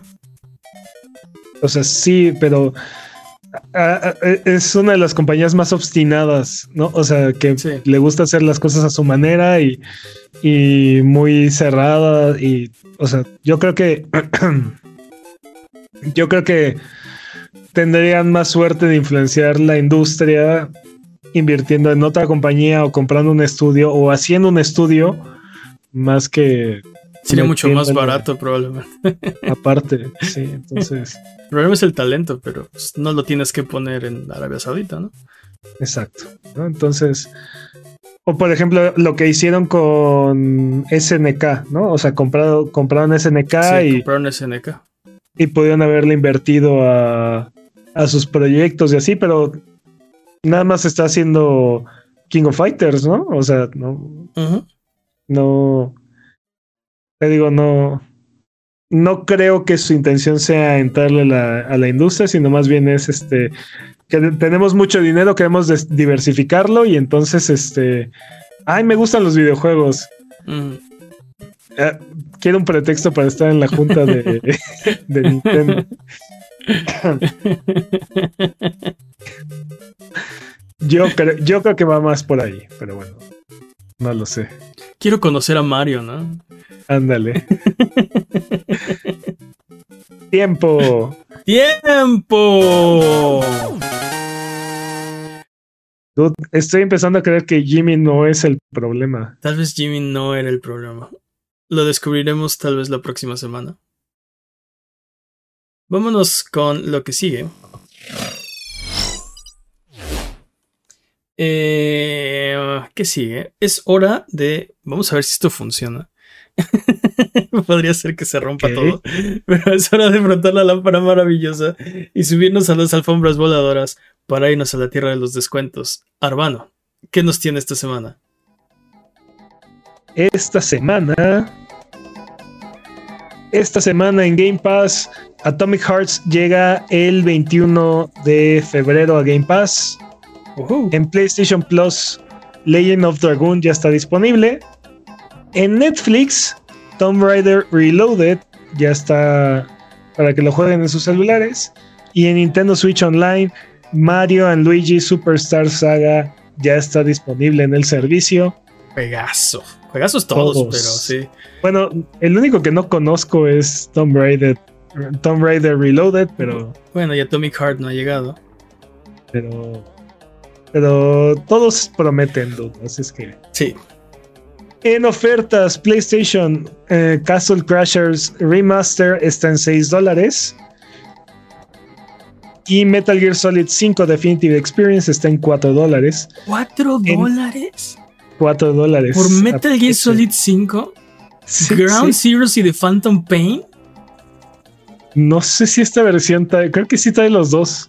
Sí, ¿no? es la de 4 dólares. No puedo creer que. ¿Juego del año 2015? no. ¿Sí? No. Sí, Goti 2015. No tiene final, dude. Goti 2015, dije. Tal vez. Eh, en Xbox Prey, la versión de Xbox 360 está en 60 pesos.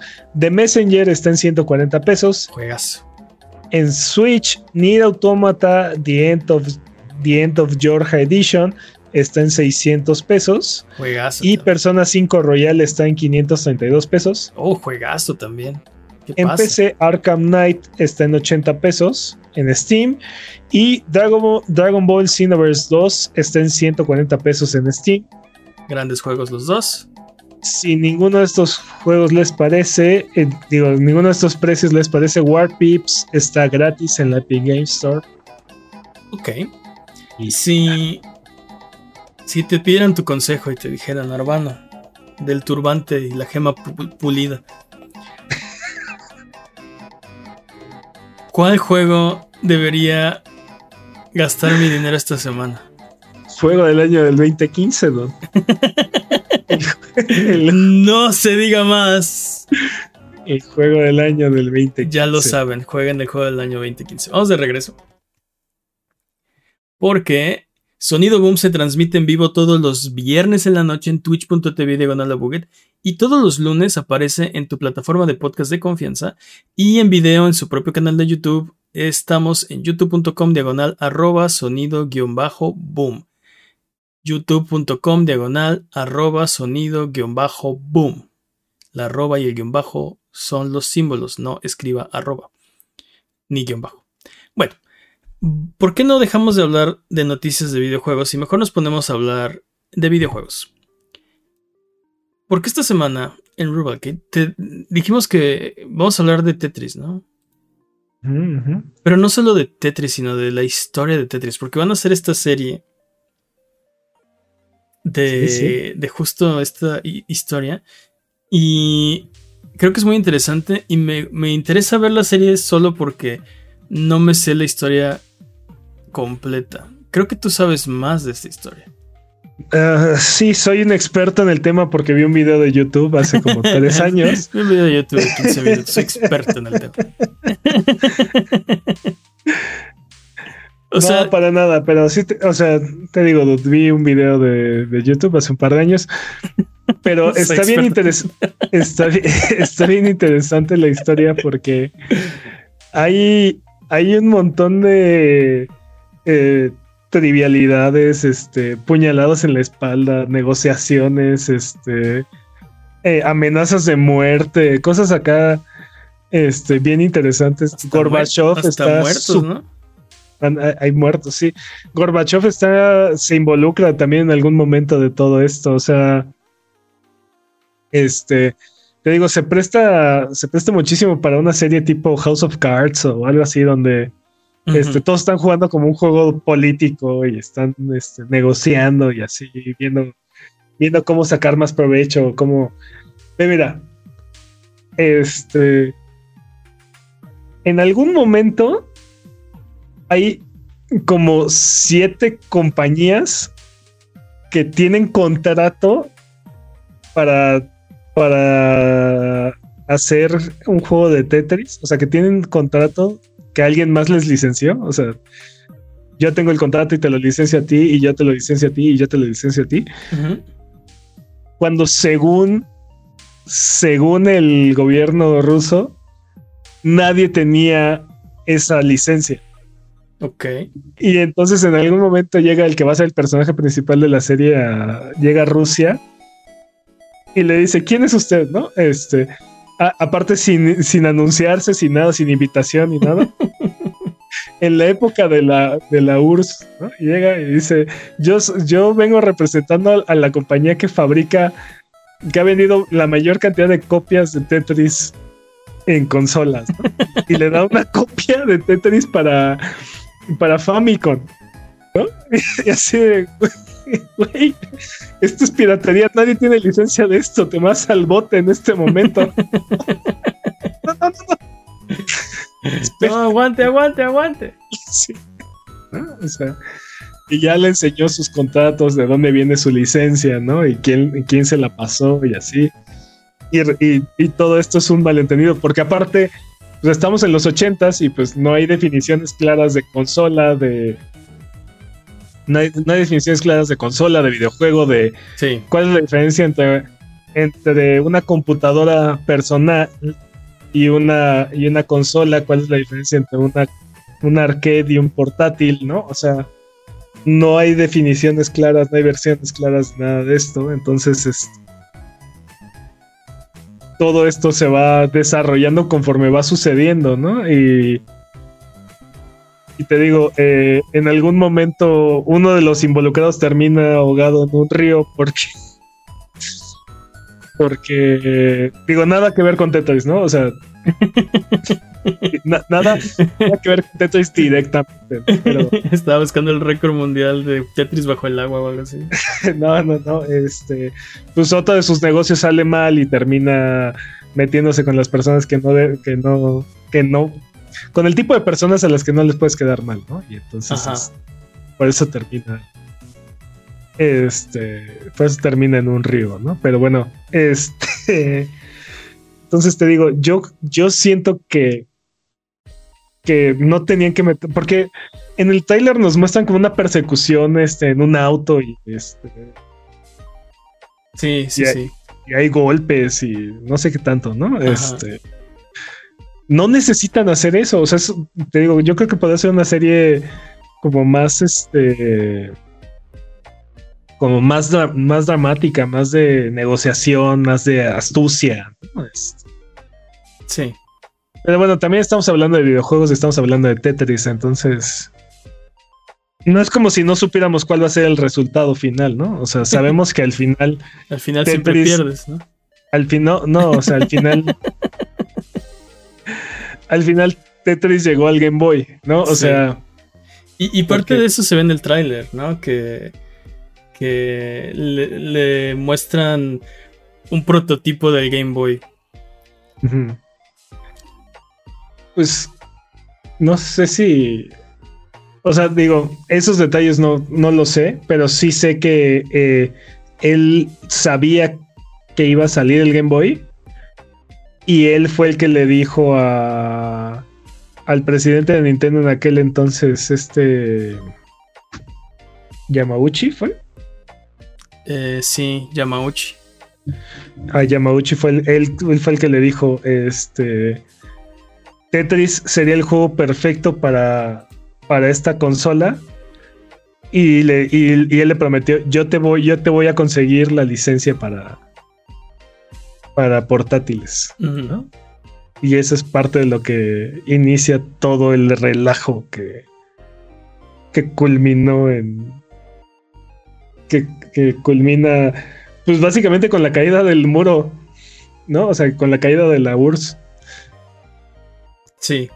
Este, entonces te digo, es, una historia muy interesante. Eh, si les interesa investigar un poco, The Gaming Historian fue el que hizo eh, el video al respecto hace como dos años, tres años. Y básicamente va a ser un es como un va a ser un resumen de lo que de lo que vamos a terminar viendo en la serie. Sí, seguramente. Hay un momento, hay un momento en el que eh, se me olvidó el nombre de, del que va a ser el prota. Se llama Hank. ¿Cómo se llama? Rogers.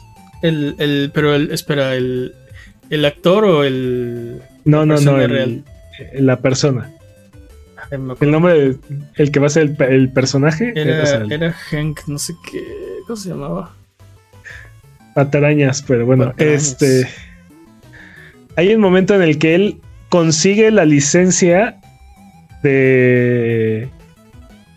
de Tetris para consolas. Y aparte logra hacer que se la revoquen a los demás. O sea, consigue la exclusividad de la licencia de de Tetris. Y al mismo tiempo, Atari estaba lanzando su versión de Tetris para Nintendo en América. Ok. Y entonces, sabiendo que eso estaba pasando, le pidió aparte que como parte de, como una condición para firmar el contrato, le pidió al gobierno ruso que los apoyara en la demanda que sabían que iban a terminar teniendo contra Atari. O sea, a la hora de a la hora de a la hora de que se armaran los catorrazos, el gobierno de Rusia iba a decir, el único que tiene la licencia es, es Nintendo. Atari no puede publicar este juego. Este, entonces, imagínate el caos que fue para Atari el tener que dejar de, o sea, salen las dos, las dos versiones de Tetris casi al mismo tiempo y aparte Atari a la semana tiene que dejar de, tiene que suspender las ventas y tiene que mandar llamar todos los cartuchos. Aparte, en aquel entonces Atari y Nintendo se estaban agarrando a golpes en, el, en las cortes norteamericanas porque acababa de sacar sus cartuchos negros Atari, los de, los de Tangen, que eh, eh, brincaban la seguridad del, del, NES. Entonces, este, eran cartuchos no oficiales, no licenciados, que funcionaban en el NES. Por eso eran negros, eran. Sí, hay muchos que no son. No, no, no, no te creas, no son tantos. Estos de Tengen, Tengen se llamaba.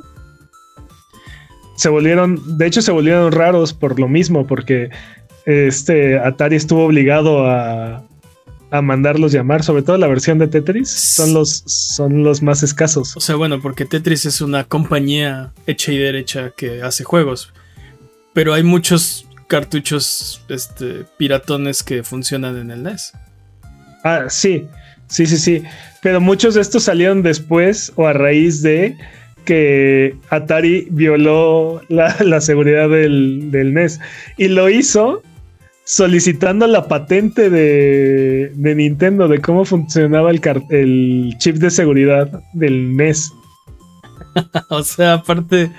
o aparte maliciosamente. Sí, o sea, demandó a Nintendo eh, y eh, como parte de la demanda solicitó la información de la patente del, del NES y así fue que desarrollaron por ingeniería inversa el chip de el chip que violaba la seguridad de... De hecho, eso hizo que cambiara la ley en Estados Unidos. Y ya no pueden hacer eso. O sea, ya no puedes este hacer ingeniería inversa de un producto. No, ya no puedes pedir que te entreguen las patentes porque estás demandando a, mm, a la otra persona. O sea, tienes que justificar y se va un proceso así súper extenso y así, ¿no? Ya no está nada fácil. Pero bueno, el punto es que hubo un momento en el que este, te digo, Nintendo y Atari estaban lanzando cada uno su versión de Tetris en la eh, para NES y se agarraron a golpes en la corte. Entonces, este, te digo, ahí, ahí todo, hay ahí toda una maraña de. ¿Y cómo termina Gorbachev involucrado? Ah, porque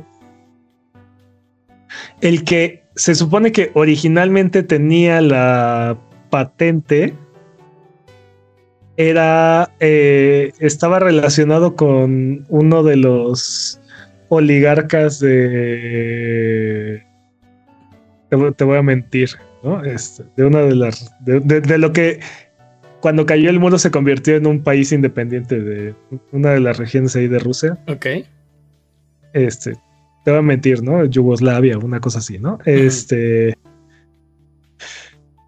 Y y según él, tenía la, él, él, tenía conexiones muy cercanas con, con Gorbachev y según él, él tenía la licencia de, de computadoras y consolas.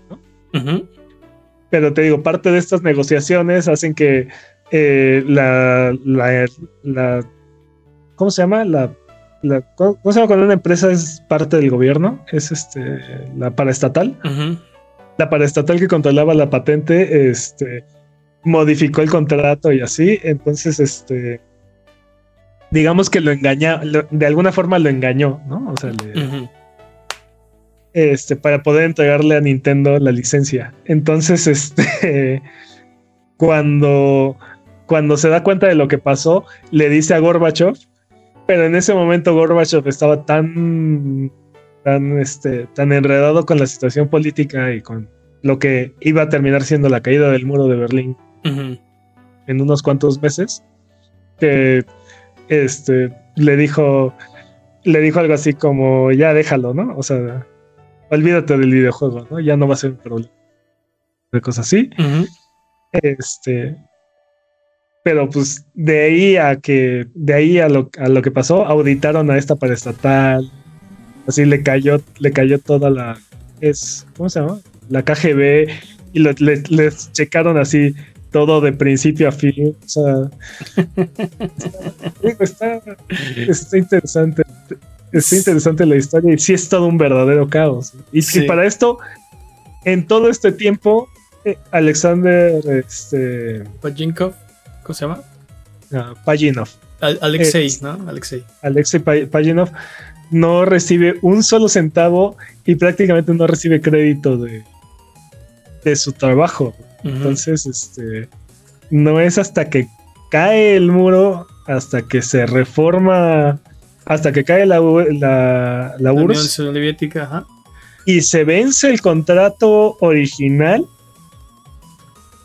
que puede empezar a recibir regalías de, de Tetris. Sí, y a raíz de todo esto se creó esta cosa, la Tetris Company, ¿no? Que, y no es hasta el 2005, una cosa así. Y que, Los, dueños son él y Pajinkov y Hank Rogers se llama. Exacto, Hank Rogers. Sí, sí, sí. Pero no es hasta el 2005 que ellos adquieren esta, esta patente, una cosa así. O sea, eh, eh, creo que creo que recibe Pajinkov el 50% de de acciones de Tetris o las compra, una cosa así. Y después le compran a la gente que administraba la paraestatal el otro 50% de, de los derechos de Tetris. Ok. O sea, y es ahí cuando, cuando forman la. Es ahí cuando forman la. The Tetris Company. La, la, Tetris Company. O sea, todo, todo. Te digo, yo creo que es una historia que se presta muchísimo para algo como tipo digo, House of Cards o este, como intriga política, ¿no? O sea, como juego de espía, algo como de espías, ¿no? Este. Sí. Porque. Sí, como, más intriga y traición que, que acción o comedia. Como espionaje, es, espionaje corporativo y. Este, ajá. Bueno, yo creo que se presta más para eso, pero como es videojuegos y así, ¿no? O sea. Sí. Y como es basado en historia real, pues eh, no va a haber 15 temporadas, ¿no? O sea. Pues no, y tampoco. Eh, perdón. Y como muchos, muchos de los personajes, de los personajes siguen vivos, ¿no? Y, y, tienen opiniones muy diferentes de cómo sucedieron las cosas, ¿no? Y quién es el bueno y quién es el malo de la historia. Este. Pues tampoco puede ser algo tan. Sí en serio. Recordemos que siempre vemos la, la historia, la escribe el, vencedor, ¿no? Entonces, quién sabe. Atari probablemente no está de acuerdo con cómo, cómo salieron las cosas, ¿no? Sí, no, y bueno, o sea, los hechos ahí están, pero los, los detalles. sí, los detalles. ¿Qué, se dijo exactamente en la junta? y ¿Qué fue lo que pasó, no? Ay, yo, así de, ay, yo me quedé con, yo me quedé con el contrato, ¿no? O lo convencí, pero, ajá, pero ¿cómo lo convenciste, ajá, no? ¿Qué le dijiste? Ajá, ¿Qué fue lo que, lo convenció? O que, exacto. Uh. Pues a ver, qué, a ver qué tal está. Está interesante y no sé si, o sea, lo, lo interesante o lo valioso para mí es que esto es, forma parte de la historia de los videojuegos. Y estamos viendo que ahora se está adaptando a la televisión, ¿qué otras historias? Oh, yo sé cuál. Yo también sé cuál. A ver. Ah, bueno, la que, la que tengo en la cabeza es la demanda de, de Universal a Nintendo. Ah, sí, claro, también. Cuando, cuando Universal dijo, oye, no, Donkey Kong es, en realidad es, este, es una copia de King Kong y por lo tanto, este, nos debes, este, todas las regalías de todo. Sí, podrían ser, este, no sé, la historia de Mario Bros, ¿no? Este, cómo se, cómo se creó, este, o sea, como una historia de un Shigeru Miyamoto o un, este, ¿cómo se llama? Satoshi Tajiri, el de Pokémon. Ah, también estaría bastante bien. Yo, estoy pensando más en historias de la vida real. Por ejemplo. Yo estoy pensando. Por ejemplo. Sí, estoy pensando más como biopic y tú estás pensando como, como drama, intriga. Pero es que todas esas historias no se han contado en televisión. O sea, no han pasado de. lo tenemos en, en revistas. Y, o, qué tal este, una, una película de los últimos días de, de, de Kojima en Konami, ¿no? Algo así. Ándale. O igual estaba pensando, por ejemplo, cuando se creó la ESRB. Ándale, Mortal Kombat y. Todo el drama de. ¿Cómo se llama este otro juego? este. Malísimo, pero bueno. Ah, se llama. Es, es, un, es un producto de su época, no, no quiero decir que está malísimo. No, pero sí está malo. o sea, en, su época, en, su época decíamos que estaba malo. Mm. Es este. Ay, ¿cómo se llama este juego de la pijamada de sí, vampiros. Sí, sí, sí, sí, sí, sí, que es de, ¿Cómo se llama? No me acuerdo, patrañotas, pero sí. estaría interesante ver cómo se formó la, la ESRB. Igual el todo el drama de acá, este Sega, digo, Nintendo tratando de aventar a Sega debajo del debajo del autobús y a la mera hora todo, todos este acusándolos igual a todos se cargarlos a todos por igual. O una, una serie de, de como la carrera entre Nintendo y Sega, ¿no? Y cómo se dio. Yo me acuerdo de haber visto un programa de Nino Canún donde invitaron a Gus Rodríguez, estaba ahí, y a no, no me acuerdo quién de Sega y estaban discutiendo qué consola era la mejor, ¿no? En la tele. Eso pasó, eso, eso, eso, debe existir. Hay que, buscar, hay que buscarlo. Si lo encuentro, se los pongo en el Discord. Discord.io de ganar la bugueta y búsquenlo. Eh, este. Sí, decían que no, es que el Super Nintendo no es en realidad de 16 bits, es de 12 bits turbocargados, ¿no? Y entonces. Y, ah, chinga. Sí, y Gus poniéndose así, no, que así era, era así de. Hola. Como de debate. Hace poco, hace poco alguien hizo una versión de Star Fox que corre en Genesis. What? Y corre, y corre mucho mejor que en el Super Nintendo. Y no, y no está utilizando ningún chip este mejorado. O sea, no está utilizando el chip de. Super FX. No, no, no. Estamos hablando que, está corriendo en el Genesis. O sea, no está utilizando el chip de Virtua Racing. El Super FX, chip que, el chip SFX. No, no. El, ese es el chip de que viene en el cartucho. De, pero de Star Fox. Ajá. Ajá. Ese, o sea, esa es la versión de Nintendo de su chip este, para gráficos 3D. Ajá. Sega tiene uno y ese chip lo puso en Virtua Racing. Ah, ok, ok, ok. Con el chip de Sega. No, pero no, pero sin utilizar ese chip mejorado de Sega. Ah, ok. Entonces no estoy corre mejor, Corre, ajá corre mejor Star Fox en Genesis en un cartucho ordinario que en el Super Nintendo con el con el con el chip con el chip VFX, ajá. SFX, ¿no? Super FX. SFX, SFX, ajá. O sea, e, en realidad sí era más poderoso. Blast Processing, papá, Blast Processing. exacto, Blast Processing. Pero bueno, díganos qué drama de la industria de los videojuegos les gustaría ver en la televisión. Ay, dude, ¿cómo? No, dude, lo tenemos en las narices, así aquí nos va a morder. Es una de las razones por las cuales Jimmy está tan agradecido con Philips. Ah, claro, claro, claro. La, puñalada en la espalda de Nintendo a, a Sony y, el nacimiento de PlayStation. Y ahí sí puedes hacer comedia, drama, lo que quieras. O sea, puede ser. No, y la tenemos todavía más en las narices. Esto de la CMA y este, la FTC y la compra de Activision Blizzard, eventualmente podría ah, ser una serie. Claro, totalmente. Y una saga, así, como seis temporadas, ¿no? No, y el, o el, el, Red Ring of Death. ah, Red este, Ring of Death, ándale. Por ejemplo, ese, toda la creación del Xbox 360, porque se robaron la tecnología del PlayStation 3. Este eh, adelantaron la consola a sabiendas de que estaba malo el, hardware.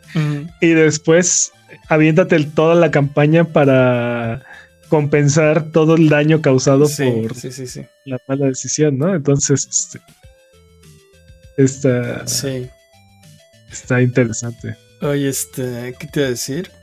¿Quién interpretaría a Phil Spencer y a Jim Ryan? O sea, la... Pero estás hablando de que en 20 años, este... Bueno, si se hiciera ahorita, o sea, si hicieran ahorita, este... Probablemente alguno de los de Stranger Things o Activision of Love. no, pero si se hiciera hoy, o sea... Ah, si se hiciera hoy. Sí.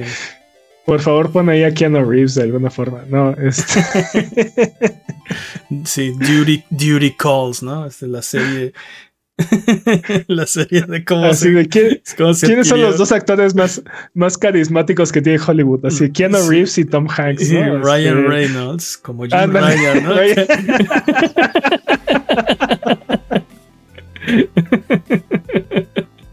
Dog Bowser es Tom Hanks. Ah, no, Tom Hanks. No sé, ¿no? Tom Hanks es Tom, Tom Hanks es Dog, Bowser. Sí. Jim Ryan. Eh, digo, sí, Ryan Reynolds como Jim Ryan. y en el papel estelar de Phil Spencer, Keanu Reeves. ¿no? sí. Así I know about competition, ¿no?